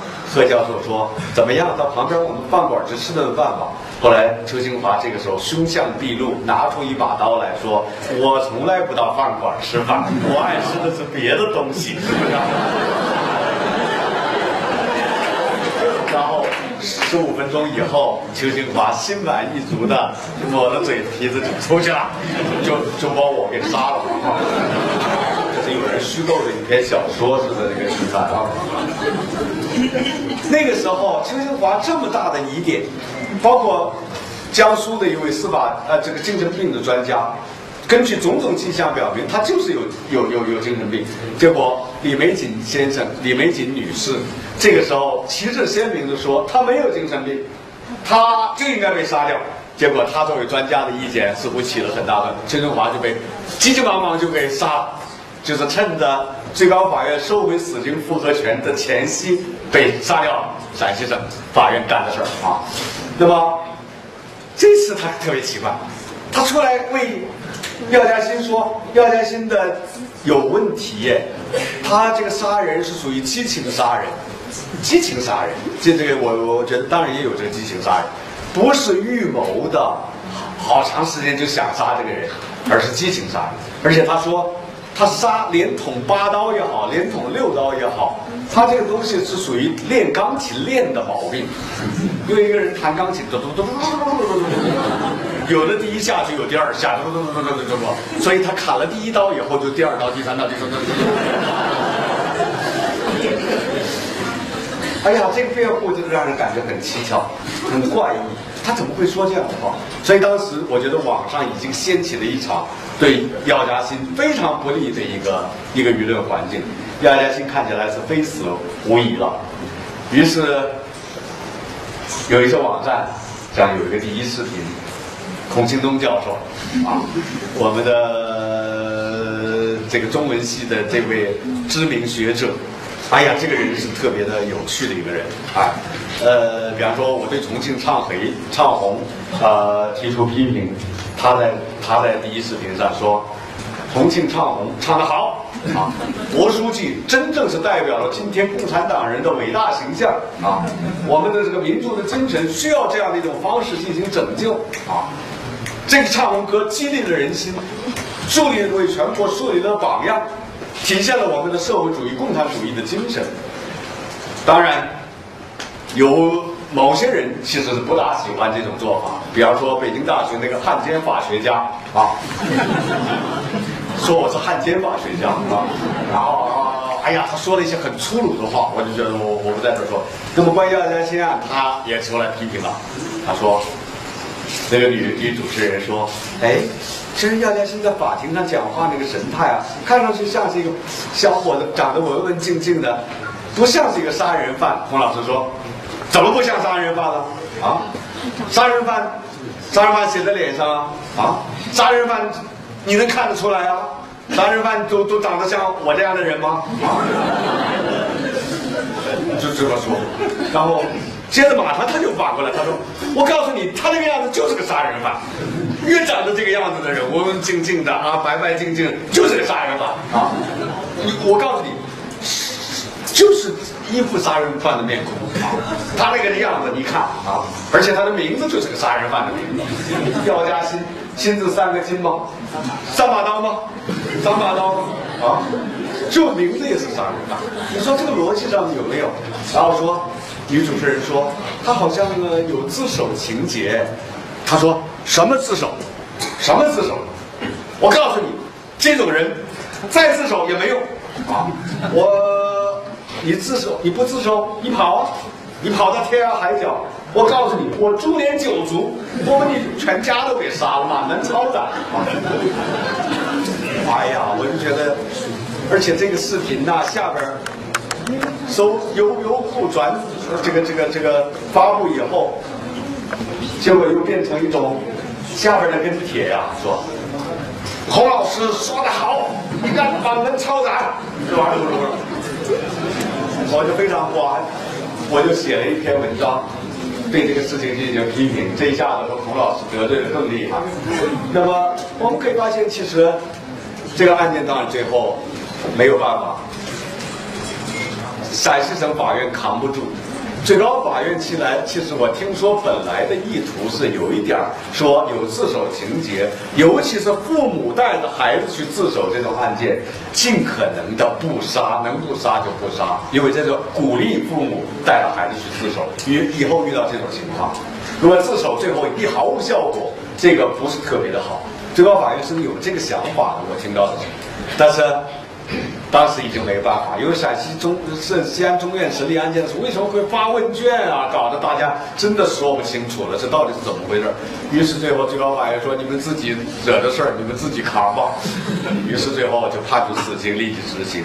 但是你知道姚元新死以后揭示出来的情况，包括柴静 做的一期专题节目，我们可以看到姚家鑫并不是像网络当时炒作的那样官二代、富二代、军二代。都是造谣，都是造谣。但是那个时候，我相信药家的人也是百口莫辩，没有办法讲道理。所以今天的网络时代也给我们学法律的人有一个特别大的警醒，就是说，你如何去避免网络或者舆论审判，而不是法庭审判。网络舆论决定所有的案件的结果，而不是法庭决定结果。那如何让法庭独立于独立于这样的一种媒体，独立于民意，这变成了一个很大的问题。那么类似的，去年还包括李长奎案，云南省的那个案件，李长奎案是杀了两个人命，两条人命，呃，手段也是极其残忍。我觉得。我当时我就觉得，一审判死刑立即执行，昭通市法院、中级法院没有问题，没有。我个人你们知道，许多人知道，我上一次在西北政法做讲座的时候，主题就是为什么应该废除死刑。我个人是一个主张彻底废除死刑的人，但是我并不主张说，把这样的一个权利废不废死刑交给个别法官，应该是全国统一的。所以我就认为。昭通市法院判死刑立即执行没有问题，我认为按照现行的法律和司法实践没有问题。云南省高院改判，理由有点勉强。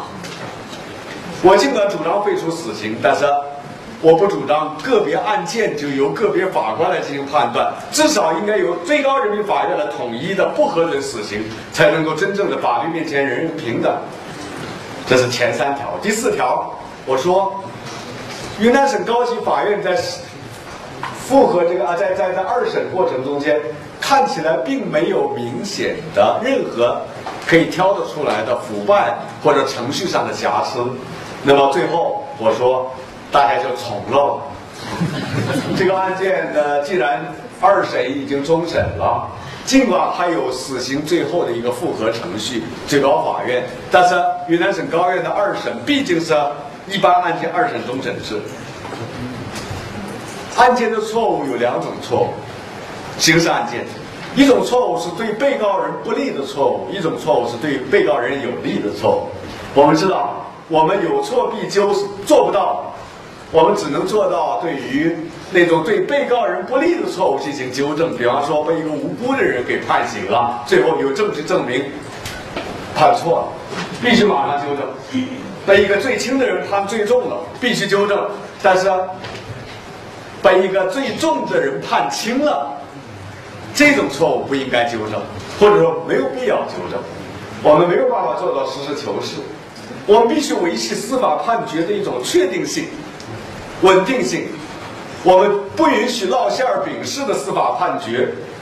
这边儿呃能叫的孩子多吃奶，这边喊得急了，然后翻过来了。然后原来的剩的就是变成败的，败的人又在开始喊，哦，又翻过来，然后就这么闹，没有一个判决是确定的。如果判决不确定，也就意味着我们的权利不确定，我们永远会生活在一个不安定的状态之中。法治社会创造的安定，其实在很大程度上是靠判决书的安定性来去确定。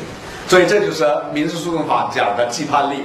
这就是我们通常说的司法判决的终极性。美国联邦最高法院的已故的大法官杰克逊大法官说：“我们最高法院所做的判决之所以是不可推翻的，绝对不可推翻的，并不是因为我们的判决是正确的，恰恰相反，我们的判决之所以是正确的，是因为我们的判决不可推翻。它不可推翻呢，你你就认定它是正确的。”西塞罗说：“绝对的正义就是绝对的不正义。你你人力没有办法做到完美无缺的正义，那么你于是只好把有限的心力、司法的财力、人力、物力集中到我们应该纠正的那些错误，而放掉那些不应该纠正的错误。这就是我们的李昌奎案给我们的一个非常重要的一个教训。”那么去年总体来说，司法改革也好，法治建设也好，它是处在一个停滞状态。但是今年，我觉得，二零零二年、二零一二年，也许是一个重要的年份，我们呢可以预期，呃，也许要往前走一走。呃，我对新一代的领导人呢抱谨慎的乐观态度啊，呃，那么因因为主主要为什么谨慎乐观？是因为今天中国的社会出现的问题之多、之复杂，已经没有办法再依赖传统的那一套治理模式去继续来去治理，你必须要推动民主，必须推动宪政，必须推动对国家权力的限制，必须推动司法的独立。没有新闻自由，看起来有许多的事情没有办法得到揭露。我就说，有时候有些地方官员一手遮天。如果这个地方官员同时也是政治局委员的话，你可以发现最高法院的院最高法院的院长在政治地位上才是一个中央委员，而最高人的地某些地方的大佬、封疆大臣他是政治局委员，在党的地位上很明显高出一大头，所以。那个地方判的案件，这个地方最高法院根本没有办法阻止，这就是我们现在非常可怕的时候情况。那么，我们必须要往前走。我们也许我们能够看到一个今年的一个新进展，至少我们期望的有一点新进进展。谢谢大家。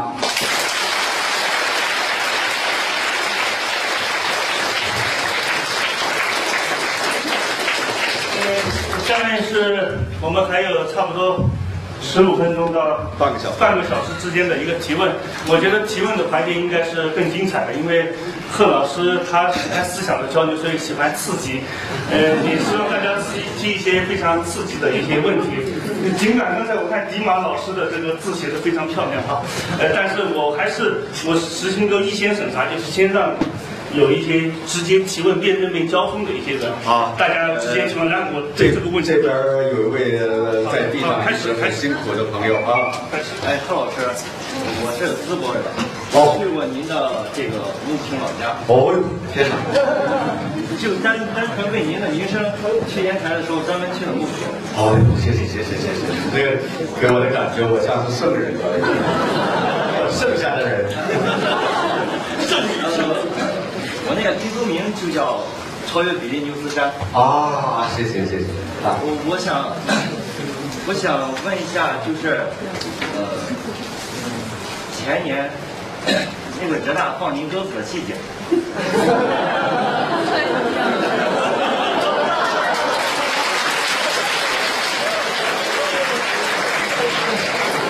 因为因为因为今年我也考考了浙大，而且有幸录取了，所以我觉得您您您不去就是浙大一个天大的损失，所以所以所以我就非常想了解这个事情。啊啊啊！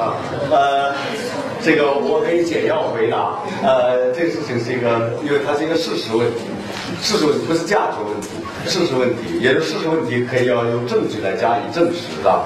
但是可惜的是，我这个没有证据。呃，也就是说，到底我我自己最后的了解的某些情况表明，这不是浙大的问题，更不是浙大法学院的问题，也不是浙江省的问题。那么问题出在哪儿，你就知道了啊。呃，大致上来说是担心当时浙江大学法学院由于接受了光华台湾的光华教育基金呃捐助的一亿人民币，用来进行法学院的建设，他们把这一亿人民币拿出来相当的一部分来用于引进人才，但是光华教育基金跟国民党有千丝万缕的联系。呃，这个他那个老板姓尹的老板也是山东人，也是山东人对。然后呢，他就，呃，然后呢，当时我去这个事儿，又在媒体上特别的调门儿特别高。南方周末用了一个整版，比如说什么教授治校的，有什么尝试啊，什么东西，结果搞得打草惊蛇。然后最后某些部门的人会说，这个。国内的自由派知识分子跟国民党背景的这个基金结合在一块儿，会成为很可怕的一件事情。于是就强力阻挠，呃，就使得我去不了，去不了。当然当时很很很麻烦，很悲惨。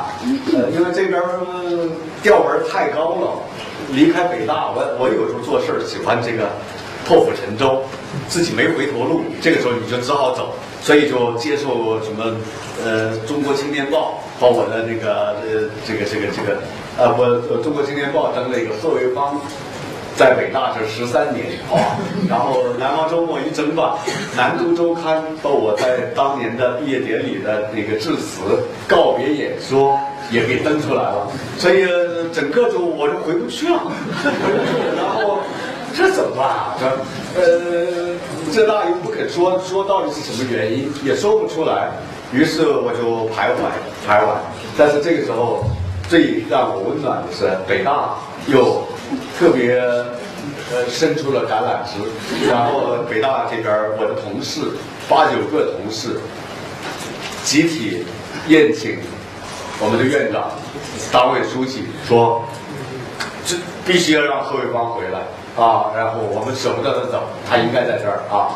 然后我们的院长、党委书记，当然包括学校的校领导，也都都觉得还是回来吧啊！要要让吴志攀的常务副校长吴志攀给我发的短信说：桂芳，尽管别的学校给你了更高的待遇，但是北大毕竟是你的家，还是家里边温暖，回来吧啊！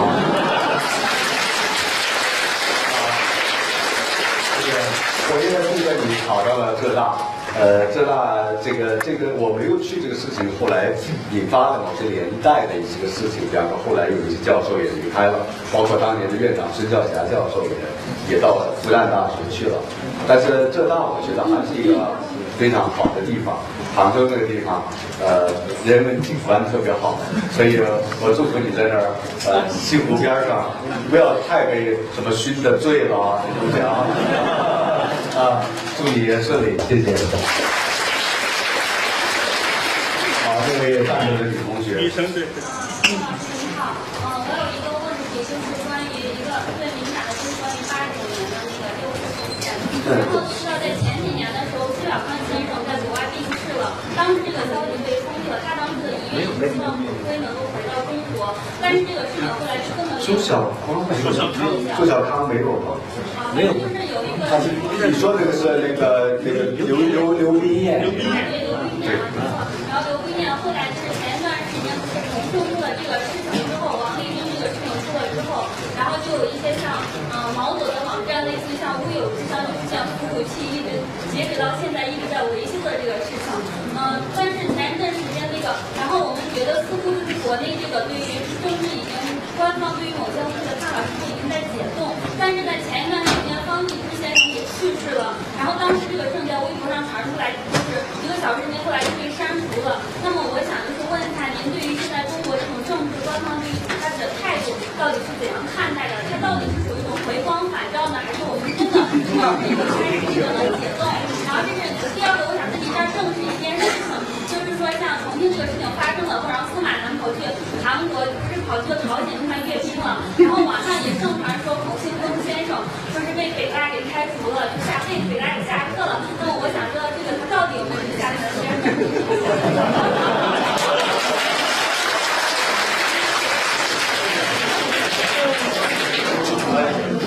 谢谢谢你对孔庆东教授的关心。呃，其实呢，我跟他虽然是同事，但是从来没有在任何交往。呃，因为专业领域相距比较远。呃，同时他曾经在微博上发过一条说，如果美国人打到北京，他首先把贺卫方给杀了。所以我有点怕见到他。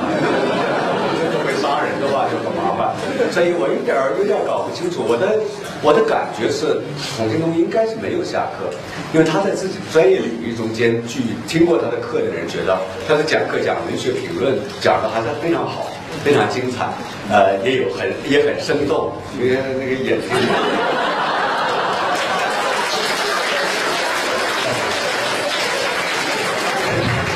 抱歉，抱歉，我不应该是这么学人的这个审判。呃，那么关于一九八九年的事件，这个是一个我自己感觉呀、现在最高领导人之间存在着极大的分歧，极大的分歧。最最可怕的是说，有一些有一些当年呃，当年当然参与这这直接的参与镇压的人，其实都已经不在世了，但是他们的孩子还在，代表他们的这样一种呃某种某种就是荣辱与共的那种感觉的人还在，所以要想解决这个问题，现在看起来还不大可能一蹴而就的，就就你可以想象很快就解决。我自己感觉，依如果依照温家宝总理的内心的想法，他应该是没有问题。但多亏赵紫阳跟胡耀邦都长期以来，我觉得他们的精神是契合的。但是这个事情不是一个小的事情，不是一个很小的事情，因为代表着一个，比方说对邓小平的评价就会发生很大的变化。呃，中国人民解放军会因为这个事件而蒙受。可以说已经蒙受了极大的耻辱，但是这个事情如果真的反过来的话，那么它会带来一个对军队的这个角色，当然也可能是好的契机呢，就是说军队的非国家呃国家化，军队的非政党化就会成为一个其中应有之义，也可能会带来这样的一个效果。那么大大家一直呼吁说，能不能有一点最基本的人道主义？比方说，有一些人，其实刘冰燕这样的人。老了老了，特别想自己先回来，活着的时候回来，然后落叶归根。事实上，他现在的墓在北京的一个公墓里边，骨灰是回来了，但是活着的时候毕竟没有回到祖国。然后有一些流亡者，他们的家人，比方说他们的父母亲年事已高，风烛残年，有些许多人觉得这个时候应该跟他的回来跟父母亲待在一起。这个是做儿女的一个最基本的义务，但是政府看起来还是不大愿意容许这些人能够回来，来做来来来来尽人子之之之之最基本的一个伦理的义务。那么还有死去的人，像丁子霖教授，他们对自己的孩子这种这种已经死去的人，他们至少有一种权利。我这种这种东西是应该得到尊重的，就是说，你应该容许人家表达悼念。应当容许人们，那这毕竟是最最基本的人道的东西。但是过去的惯例是，任何人在那个时候想表达任何悼念，都会被非常强有力的加以加以制止，甚至加以很可怕的对待。所以我我想这里边可能一方面是说政治的解决，政治的呃这个过程可能会有一些困难，呃，会有一些冲突。呃，但是另外一方面，能不能说从一个最基本的人道主义的角度，先先慢慢的去一点一点的去解决这样的问题？说起来，咱们这个党的历史上，这类的事情太多，到现在反右没有彻底平反，啊，文化大革命有太多的事情，其实最基本的评价，比方说，到底谁是应该为文化大革命承担最根本责任的？我们还把它推到四人帮身上去，尽管毛泽东我们也说他有一定的、有相当重要责任，但是毛泽东的责任难道说仅仅是一个、仅仅是一个政治理论意义上的责任吗？还是说他也是一个法律责任？呃，这都都都需要。我觉得对这个党来说，要转弯转得太快，他也担心这点。我觉得，我作为一个党员，我也希望你理解 B 党啊，B 党的这个难处吧啊。那你你过来吧，因为这话筒在这儿，你可能这让会后边人会听得见。谢谢老师。首先，我想谢谢我旁边这位老师，因为他鼓励我一定要问到。其实这个问题，我每次陈老师请到就是非常有名的老师来的时候，我都想问，但是大家都很积极，所以我就被淹没了。所以这次离得离老师特别近，我就觉得一定要把握这个机会。就是呃，我这个问题其实是我长久以来的一个想法或者是一个困惑。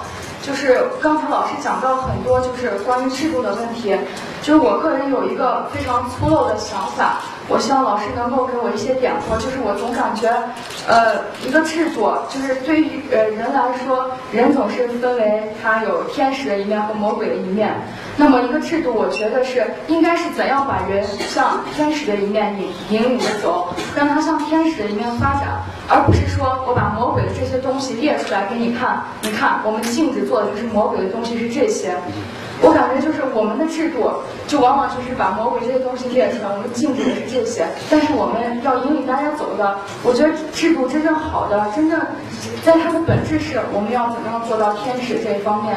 这是我的第一个想法，然后第二个方面就是我一个困惑。我个人对呃美国政治以及法理学比较感兴趣，然后看了一些关于美国政治，然后论美国的民主等等这些书下来之后，我就感觉这个想法让我越来越困惑。就是我感觉，嗯，我如果以后去在呃怎么样去完善制度这方面去发展的话，我觉得非常的难。但是另一方面，我觉得如果现对现有的这个制度而言，我们去执行，我们去遵守，我们去来恪守这些原则去做是更难的。那么我现在作为一个大二的学生，法学的学生，我应该怎么样在我的学习或者以后，让我能够朝着就是能够为这些制度建设或者做出一些自己的贡献，能把我的价值发挥到最大，我应该怎样去做？希望老师给我解答，谢谢。好的，因为提问的比较多，容许我稍微简洁一些回答。因为因为您的问题其实是一个非常有难度的，不大容易给一个非常清晰的回答的一个问题。我自己觉得，呃，事实上政治制度中间有些东西，其实政治理论的历史，你从古希腊的政治理论的政治哲学的著作读起来的话，你会知道人们一直面临的这种善恶啊，如何去解决这类的问题。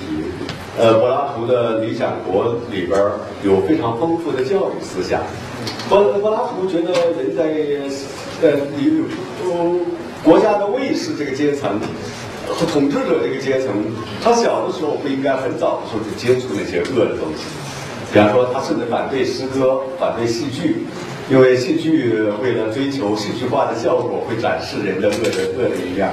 所以小的时候，人的心灵是特别容易受到感染的那种状态。这个时候，你应该让他整天接触最美好的东西。然后到了到了比较成熟的时候，然后再他可以接受恶的东西。这个时候，他已经有了非常好的抵御能力。这个观点倒是跟你的不谋而合，所以我觉得你也是一个柏拉图主义者啊。呃，那么呃，我觉得其实对于一个政治的传统，我自己。呃，读包括西塞罗的著作，其实大家都在反复的思考这样的问题，就是善恶政治中间的善善和有用之间是怎样的关系？我们功利主义的考量是否必然的导致我们其实为达目的不择手段？还是说按照西塞罗的说法说，其实每一种美的东西都是有用的？并不是因为它有用才美，而是因为它美才有用。呃，所以，所以从根本上来讲，恶的东西、丑的东西，其实是根本上是没有用的。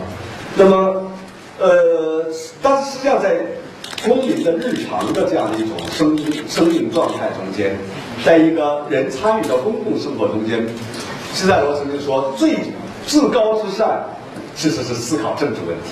是参与到政治生活中间，不仅是思考，而且要参与、关注这个政治问题。这就是你第二个问题。我觉得你，我觉得特别好的是，你意识到，其实我们应该去努力的去推动这个制度的朝向善的一方面去发展。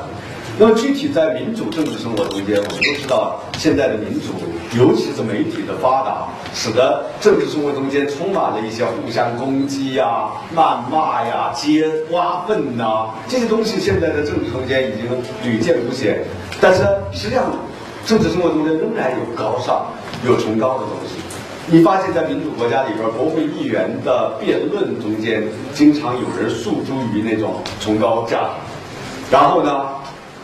宗教，宗教在某一些国家，宗教的这种精神感召力。你看他这个总统就职典礼，我觉得到现在到奥巴马这届，你期间期到奥巴马这届，你会发现基督教仍然是美国政治中间的一个主题，一个非常重要的主题。一会儿来牧师，呃，在在在呃呃，这个这个给大家，哎，他他他有一个祝福性的话。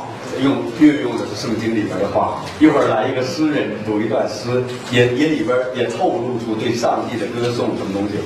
那这样的东西其实司法判决，你如果观察美国联邦最高法院的法官所做的判决里边，你会发现这种判决绝对不是就事，仅仅是就事论事，它注重于一些伟大传统，比方说已经去已故的美国联邦最高法院首席大法官伦奎斯特。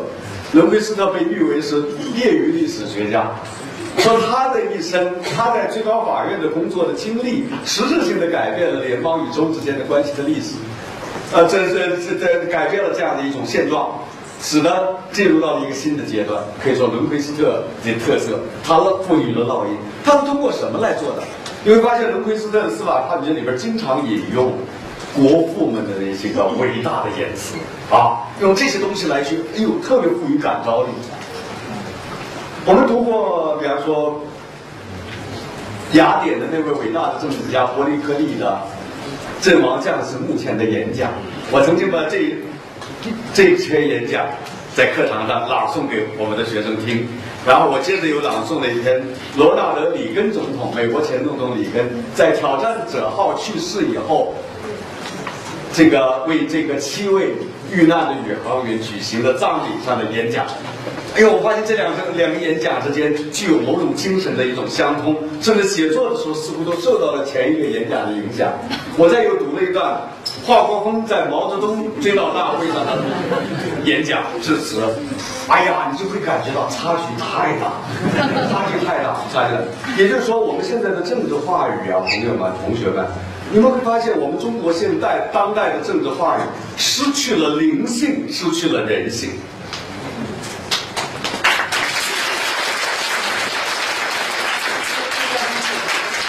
讲话那个表情也没有，那九个人一个一个人都都趋同，而且一看叫我们看十年这九张脸，哎呀，实在是受不了啊！那那个那个政治讲话都都没有任何说诉诸于人的情感，诉诸于人的灵魂，真的让你感觉到，哎呀，赋予感召力，然后诉诸于我们自己，然后我们自己的伟大传统，都没有。整天都在这儿，我们要紧密的团结在啊，以胡锦涛同志为总书记的党，你不以胡锦涛为主总书记，以谁为总书记啊？你知道啊啊，高举邓小平理论伟大旗帜，紧密的团，这个这这这沿着具有中国特色的，这这都是这些东西，这些套话，简直可以说是把人的民族的心灵都给窒息掉，创造性全部窒息掉，而且也没有高尚。谁崇高？现在谁崇高？人家都说是那个词儿叫什么英文词叫 “drability”。啊，对对对对，不起，是在这儿不应该说粗话。你说呃呃，当然，开头解构这种意识形态的时候，也许王朔式的调侃是有价值的，有价值。但是你不能不说只是破坏，没有建构啊，没有建构真的是很可怕。所以我想。我特别高兴你提这样的问题，而且你说我们能不能说从你你其实第二个问题啊蕴含着一个说实证法和你自然法之间的关系是怎么指出？比方说我们是不是能够根据个人的判断去说这个法律并不好，然后我们就不遵守呢？还是说？其实恶法也是法啊，我们也应该遵守现有的这些规范。但我要告诉你，现在中国的法律是一堆大杂烩，互相矛盾。那你你你你，成看成岭左成峰啊，侧成峰，你就知道看那个言论自由条款，哎呀多好！你看这个序言坏了，又又又又又没了。你看宪法好，你看这个这个这个这个具体的那些法言这个网络管理规规的条例，你就觉得不好。所以我就觉得这个东西其实挺矛盾的，挺矛盾。所以我觉得我们还是想什么时候把它整个把它改一改，啊，而不是说现在我们我们我我你你你，我建议你整体性思路，看看怎么你在家里边，比方说起草宪法啊。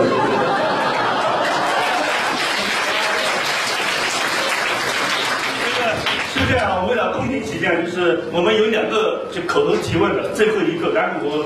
还有三个最经典的那个，这个这个书面提问的，好吧？最后一个口头提问，你来点好，我点，你点，你点，你点菜，你点，我点，我点菜。妈呀啊！呃，这这个。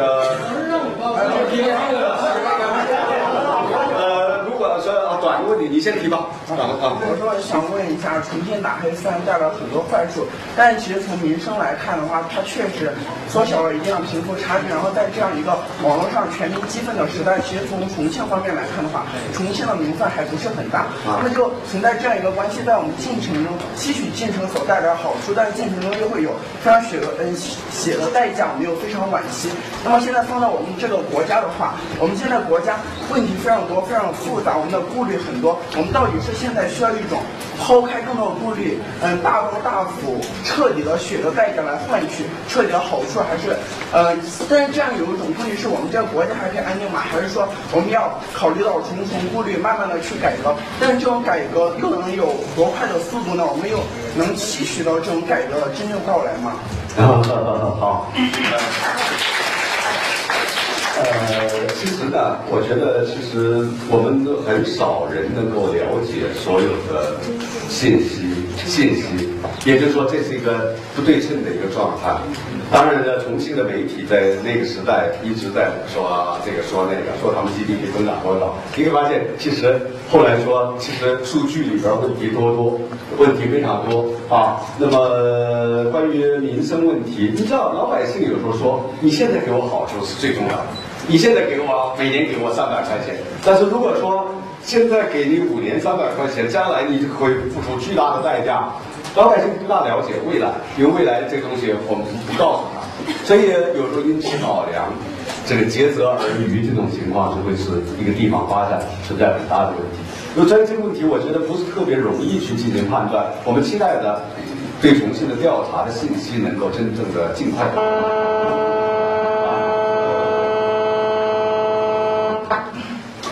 为什么会周期性的出现这种现象？对，呃，所以我我想，呃，关于打黑，其实也有许多人觉得没关系，你呃你做的也够累的，我发现这个啊，对，那个关于打黑，其实也有许多人，像一般百姓，然后在座的女同学，如果晚上。一点钟、两点钟，你出门，警察都在外面站着，哎，你就会有一种安全感，你觉得很好。但其实呢，为了获得这样的安全感，付出多大的代价？要是警察长期带病，有许多人都牺牺牲了，呃，没有周日，没有礼拜天。呃，只有星期七啊，然后天天的街上都是要有警察。你知道，这个一个治理国家不能靠这样的一种非常情绪化的方式去进行治理，我们要理性一些。案件、刑事案件的发生，它也有它的一定的比例上的合理性。呃，这是一种硬心尝试的理性主义。呃，所以我想，我们期待的等消息吧，好不好？我们可以在最后那位女同学站着特别不容易，你站那么高，呃呃。你提一个简单的问题，你前面那位穿穿那个蓝色的呃 T 恤衫那位男同学再提一个问题吧。老师你好，我是你的粉丝。哦，有。我一直关注你的微博，包括你今天来拍受到一些呃一些力量的指导，然后还有之前我关注的北海岸和一个啊，他们这些都遭到了一定的其他的一些地方啊，还有一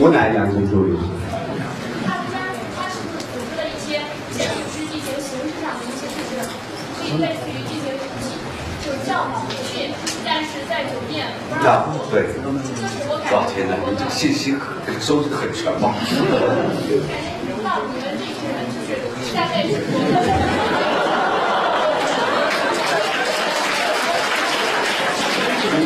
应该说你们这小撮人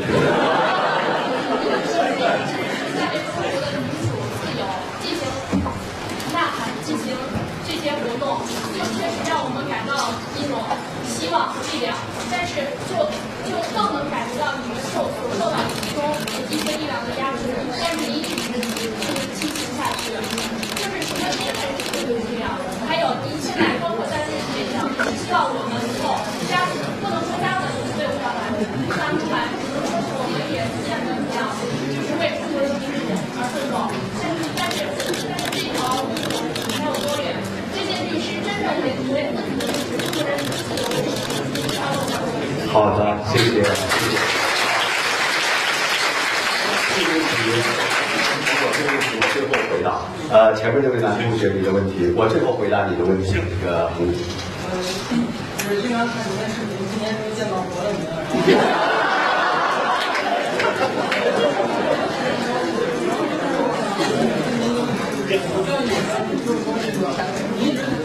你。这样这样观点就是说，民主这个这种制度，它背后存在两个问题。第一个问题呢，它就是非常的低效。比如说，我们今天在这这么多人里面，像大家现场来选出一个选出一个颁奖，这需要很长的时间，浪费很多资源。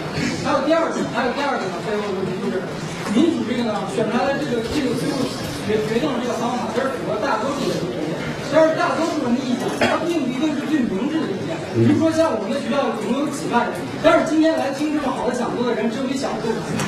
然后这个，然后呢，反而另外一种就专制的情况下，这个进行制度的建设有时候是非常的高效，但是它会冒一定的风险。假如说这样的这个群主它并不是一个明珠，它像希特勒一样，就会造成很大的灾难。然后您觉得这这两个之间呢是怎么样相处？还有一个就是，我不允许再提了，就这个这这个问题吧。啊，抱歉啊。呃，其实没有完美无缺，没有完美无缺。民主确实有时候它决策效率比较低，呃，民主确实有时候存在着多数人暴政的危险。呃，民主呢，呃，有时候也会做出一些错误的决策，呃，这点儿都都不足为患。这是人类历史上我们可以说是比比皆是的一些例证可以证明的。但是呢，专制有时候也会做好事儿，但是这个东西你要你要长长远的绩效去判断，长远的绩效去判断呢，你会发现，其实专制犯的错误要更加可怕。最可怕的问题是什么？因为专制不容许人民对政治的参与，这样的话，政治的生活就变成了一个，比方说像北朝鲜的呃金氏家族。呃，爷爷完了是儿子，儿子完了是孙子，子子孙孙无穷无尽。这样的话，这是这是朝鲜人干的？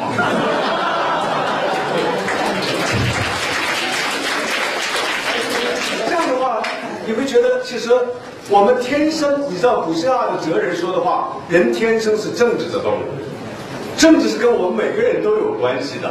当一个地方，比方说我们在一个大学里边我们觉得这大学的公共公共的决策，我们是有权利来了解的。我们特别不喜欢有人收了我们的钱，根本不告诉我们说你怎么花的这些钱。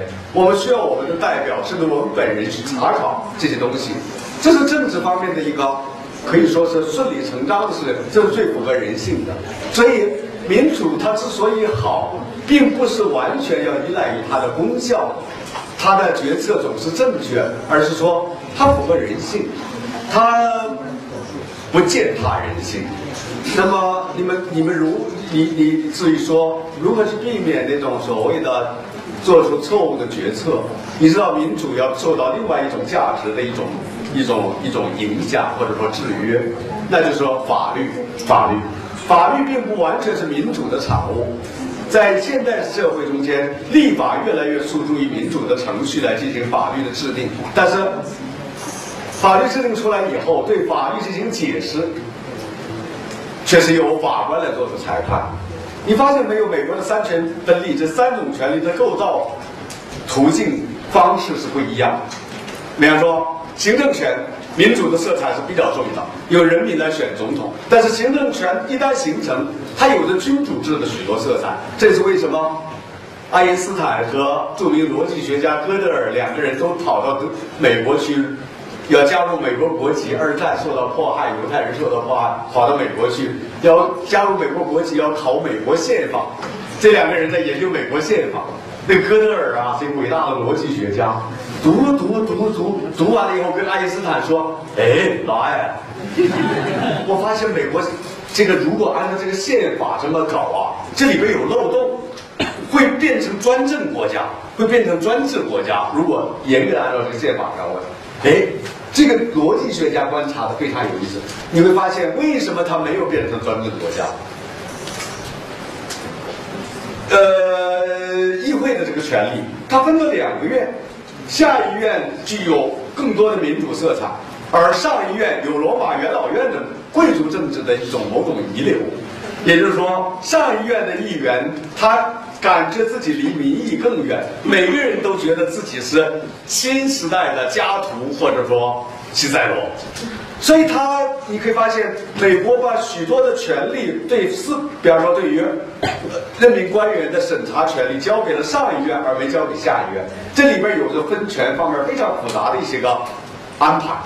那么接下来司法权，这个权利是非常明显的不符合民主的要求的，因为联邦法院的法官全部都是由总统人任命，而不是由人民来选举产生。总统提名，参议员认可，参议员认可。那么这个过程中间还要，而且总统提名谁一定要考虑到这个人必须是一个精英，法律方面的精英。那么这，而且一旦任命了，他就终身任职，拉革命车不松套，一直拉到八宝山。这样的话，你看，以人民怎么去制约他？这就是为什么在美国最近这些年有一种思潮很流行，就是说，说美国其实不是一个民主国家，美国是一个贵族政体的国家，甚至美有人说美国是一个专制的国家，都有这种说法，因为他们人民选出的领导人要服从于那个人民没有选的那九个老家伙，过去叫九个老男人，现在是六个老男人加三个老女人组成的机构。他们握有一种最终极性的权利，因为他们终极性的解释宪法。这样的一种体制，你会发现其实是混合政体。混合政体有助于避免单一政体所可能存在的一些弊端。这是我简要的一个回应。好，谢谢。你你你经过筛选了吗？对，先经过筛选。我我想你，我就三个最简单的。你筛选完了以后，这些问题我还拿回去，我再再研究啊。第第一个问题是一个私人问题，就请问贺老师，您在石河子大学的经历美美好吗？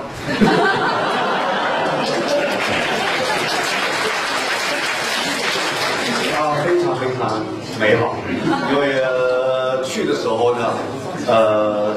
好像搞得凄风苦雨的感觉，因为那天好像有一些报纸也登了，呃，我去的第三天，美联社有一篇长篇报道，说是中国知名的自由派知识分子，因为。被政府惩罚而流放到中国最西北极极远的一所落后的大学，呃，作为惩罚啊，然后说，哎呀，搞得西方人就喜欢搞这种解读，我倒不喜欢这种过分的政治化，尽管其实背景上是有一点点的，一点点惩罚，但是，呃，我这问题呢，其实。我我两年的新疆生活，我不知道在座的有没有同学来自新疆？有，啊好了，新疆老乡啊！呃，新疆是一个中国多么美好的地方。一个人呐，过去我去过四五次新疆，但是每次都作为游客匆匆而过。但是这次待两年时间，让我觉得我是一个准新疆人，呃，新新疆人啊。然后。两年时间，我跟当地的石河子那个地方，当然是汉族人的比较多的地方。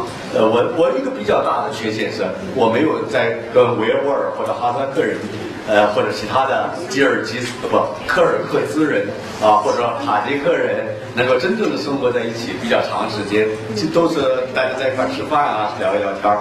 呃，两年时间，南疆北疆走了。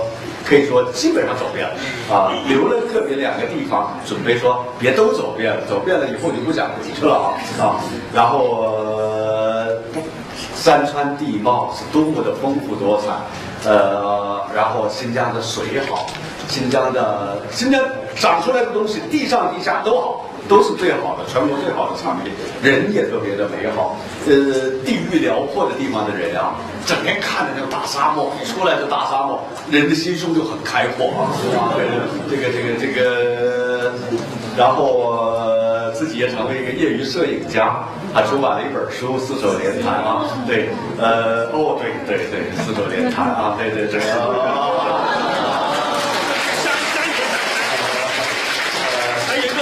这里边的主要照好，谢谢。这个里边的基基本的照片都是我拍的，而且都是用傻瓜机拍的。人说不相信傻瓜相机能拍出这么好，我说人家底板好，那个那个就是那个山长得好，水长得好，所以所以新疆特别美好。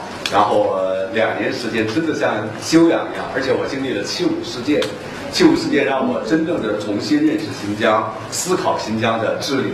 那么我自己在这个过程中也读了不少新疆的书，呃，有许多架我架子上有比较斯文鹤定的那个关于在新疆考察的那个那本从前上海书店出版老版本的书，都在我书架上躺了二十年了，但是以前就没有把它完全读完，读了一点就读不下去。这次把它全部读完，而且他去的地方我去过，就特别有感情。说读万卷书，行万里路。如果你行万里路的时候读的书正是关于你这条路的书，那多么美好！所以，所以。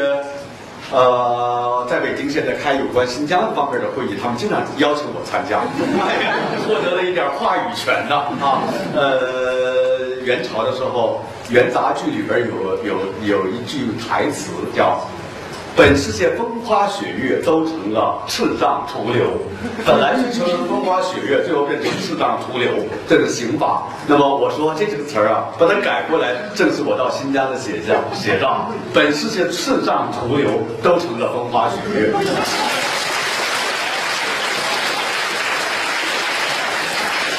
才说的是傅老师的第二故乡，现在我们说他的第一故乡，就是有好几个同学提问，就是你对山东盲人陈光诚有什么看法？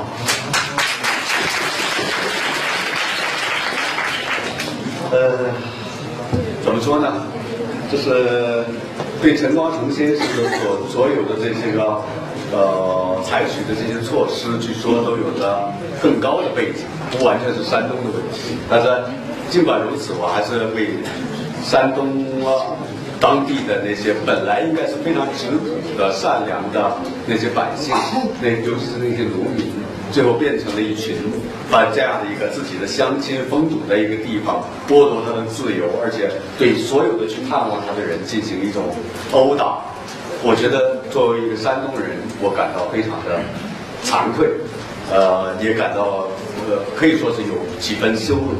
几分羞辱，但是最近好像听说事情已经有了非常大的一个转机啊呃呃哎呦，我觉得这个又又是一个惊险的故事片儿啊，能够能够能够成这个样子，我觉得很很了不得。当然从根本上来讲，我们应该反思我们为什么会我们为什么会。把陈光诚这样的一个业余时间做一些律师，代理他的乡民们跟政府诉讼，这样的一个本来是应该是一个这个时代的伟大的人物、英雄人物，最后变成了一个遭受长期囚禁的一个人。我觉得这点确实是我们这个时代让人感到非常的不满、非常的气愤的一个事情。但是，也许不只是陈光诚一个人，我们还知道没有。眼睛没有没有有，这不是盲人的人，也有人，比方说在监狱里边被判刑十一年的啊啊，还有其他的一些个呃，都让我们觉得非常的着急，包括艾薇薇也受到许多的限制。当然，你们也知道，其实像兄弟我也受一些限制哈。呃，尽管呢，尽管对我的限制好像还是比较柔性一点啊，因为我是一个法学教授，经常拿法律条文跟他们讲道理啊。呃，那个负责我的人都觉得，呃，每次跟我在一块儿都等等于上了两堂课的那种感觉啊。呃，其实这个事情不止不是不是偶然的，也就是说，我们这个体制现在已经到了。这个限制人的自由，或者说封杀人的生命，最后不讲道理的时候，你就知道现在到了要改的时候。因为过去文化大革命期间，毛泽东打谁，那要跟你这这这发表大批判文章。现在打完了以后，就这么这么玩，就这么也不敢公开讨论。这说明我们现在在理论方面，在意识形态方面，已经到了一个不够圆洽的一个状状态，需要我们在理论进行更新。所以我觉得还是到了要改的时候。呃，我祝福陈光诚先生，那让一生平安吧。今天我挑出来关注贺老师的都是身份问题吧，前两个是一个家乡的问题，第三个是他的个人身份问题，就是因为贺老师也是中共党员，然后你如何看待大学生入党热这个问题？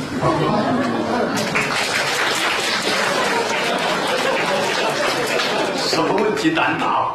挑什么问题？你都不能找点简单一点的问题回答啊？呃，这个问题真的是我自己是党员。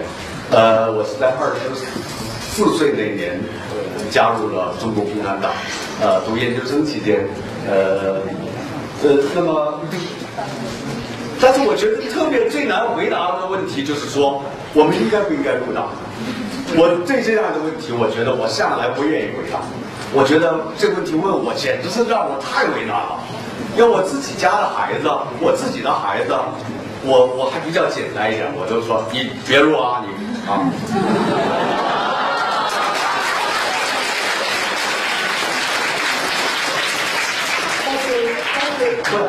不不入，因为我觉得他不够格，真的。但是你说涉及到是是是你们的，是是别人的孩子，说包括北大的学生问我这样问题，我都说是真的是你叫我怎么回答？因为这东西党员现在显然不仅仅是一个信仰的问题，也有许多时候有一些机构明确的要求招收的人员必须是共产党员，必须是党员。这个怎么可以这样的？这明明我觉得在其他国家一定会招招招招致宪宪法诉讼。你你你这是歧视吗？但是我们这儿不会的。这样的一种情况下边，有些同学觉得入个党，将来会比方说到法院也比较容易啊，呃，提干也比较容易啊，如何如何，又又呈现出一副追求进步的外貌。呃，因为你不追求进步，好像老师、班主任也都会觉得你很怪。我觉得我也理解，我也理解。呃，你不入呢，我我更理解啊，我更理解。所以我我我都不知道怎么回答这个问题。呃，总而言之呢，我觉得对自己的心负责就可以。至于我个人呢。我觉得我现在常作为一个党员，有许多人在网上经常说，你既然整天说要多党制啊，要什么东西，你批评我们党，你怎么不退党？我说我就是要做共产党内的这样的一个自由民主派啊，将来我一辈子都不会退党。呃，我觉得党内需要我。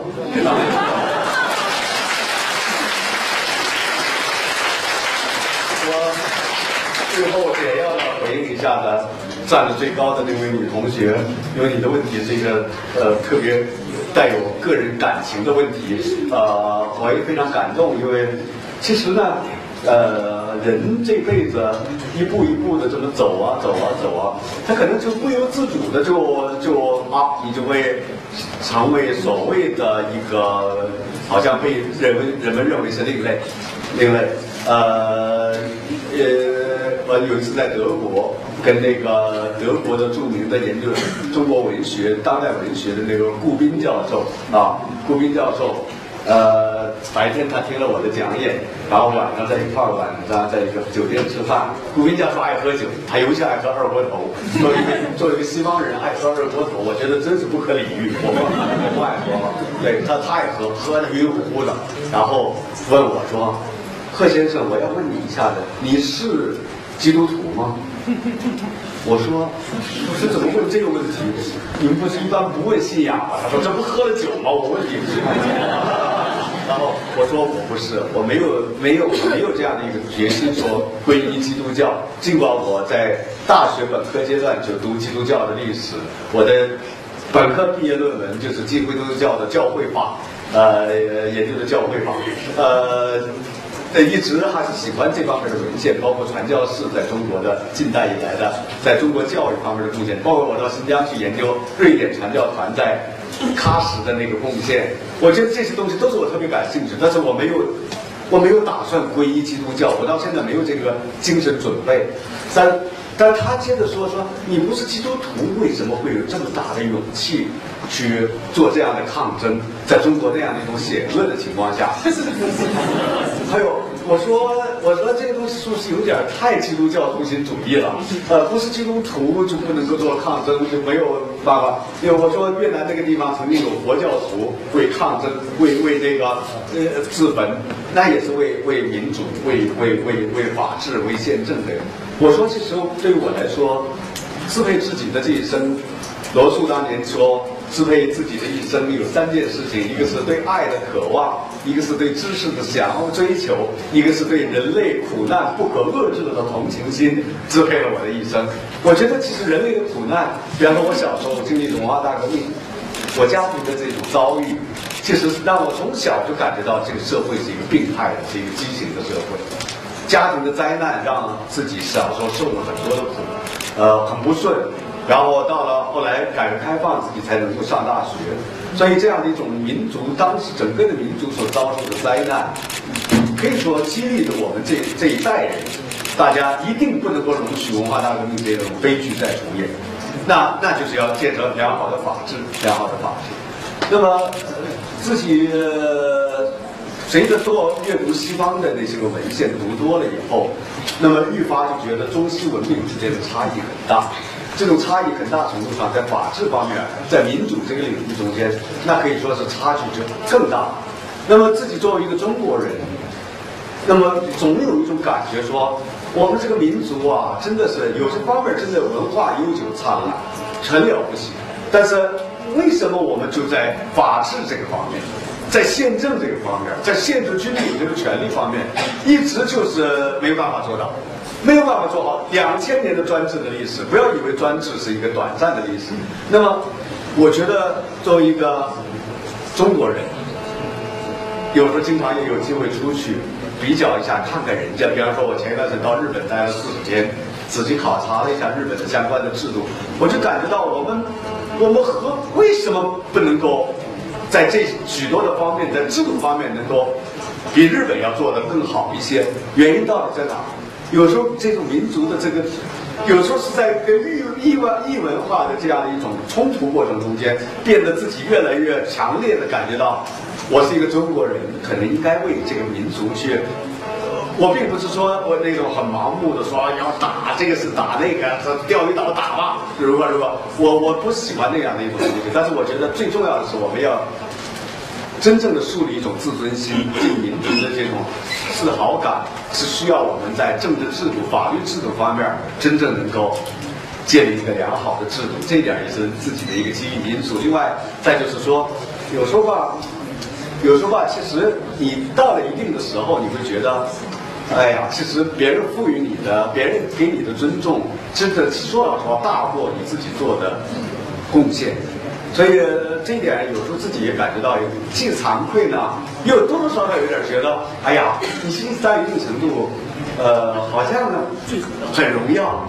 比方说，我到这这个课堂上，这么多的同学过来，门外站那么多的人，我觉得其实大家这份敬意，也是让我感觉到非常的，人生特别的美好的一个方面。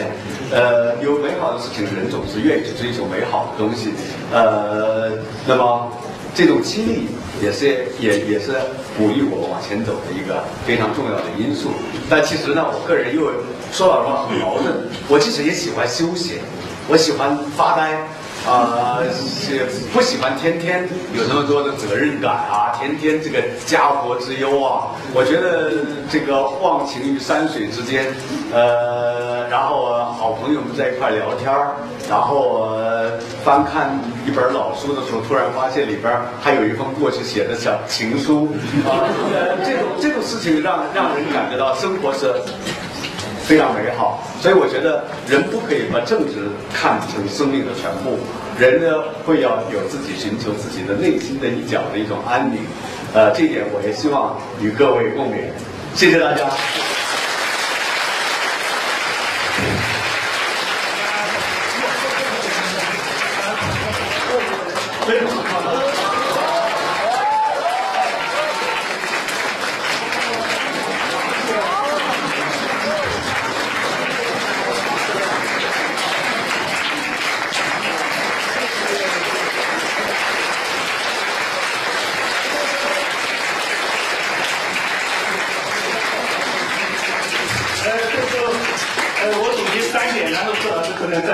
我我不说了，你不说。呃，我第一点就是柯老师刚才说到的那个入党问题，我说一点点我的经历。我本科的时候也很多人叫我入党，结果我室友告诉我，你比共产党还快，还入什么党？这是第一个。第二个就是我的一个真切的感受就是贺老师今天的一个讲座，给大家带来的是一个什么叫做一个人生的一个健全和健康。呃，当然从肉体层面他也比我健康多，我上了好几次厕所，我看贺老师一次都没上。这是当然更重要的是一个精神层面的，嗯，这是我要说的第一个，就是我们要追求一个完善人格的一个完善和健全。第二个，我觉得这贺老师今天呢，其实真的让我特别的一个感动，就是他是出于一个什么样的一个心理来到这里，没有一分钱的一个报酬，然 后呃，整体真的是出于一个，我觉得就是一个字，就是爱，真的是出于一个对学生的爱。就贺老师，呃，其实我也是受他这方面的影响，一看到学生我就比较激动，就就真的就想把心肝肺全部就掏出来，真的是这一点，我觉得这种爱在今天的大学里面，在今天的高等教育里面是是一个稀缺产品吧。我也希望大家把这份爱能够延续下去，这是第二个。第三个，最后要说的是自由的一个问题，就是其实贺老师给我们彰显出来的整体的一个精神风尚，我觉得是最重要的，就是自由、个性和尊严。嗯，我今天透露一个知心话，在中国，其实我最欣赏的一些人是吧？比如说艾薇薇，比如说韩寒，比如说我们的贺老师，包括北大法学院的院长朱兄弟。其实我不是因为他们觉得，我我是觉得这些人都他妈挺有个性的。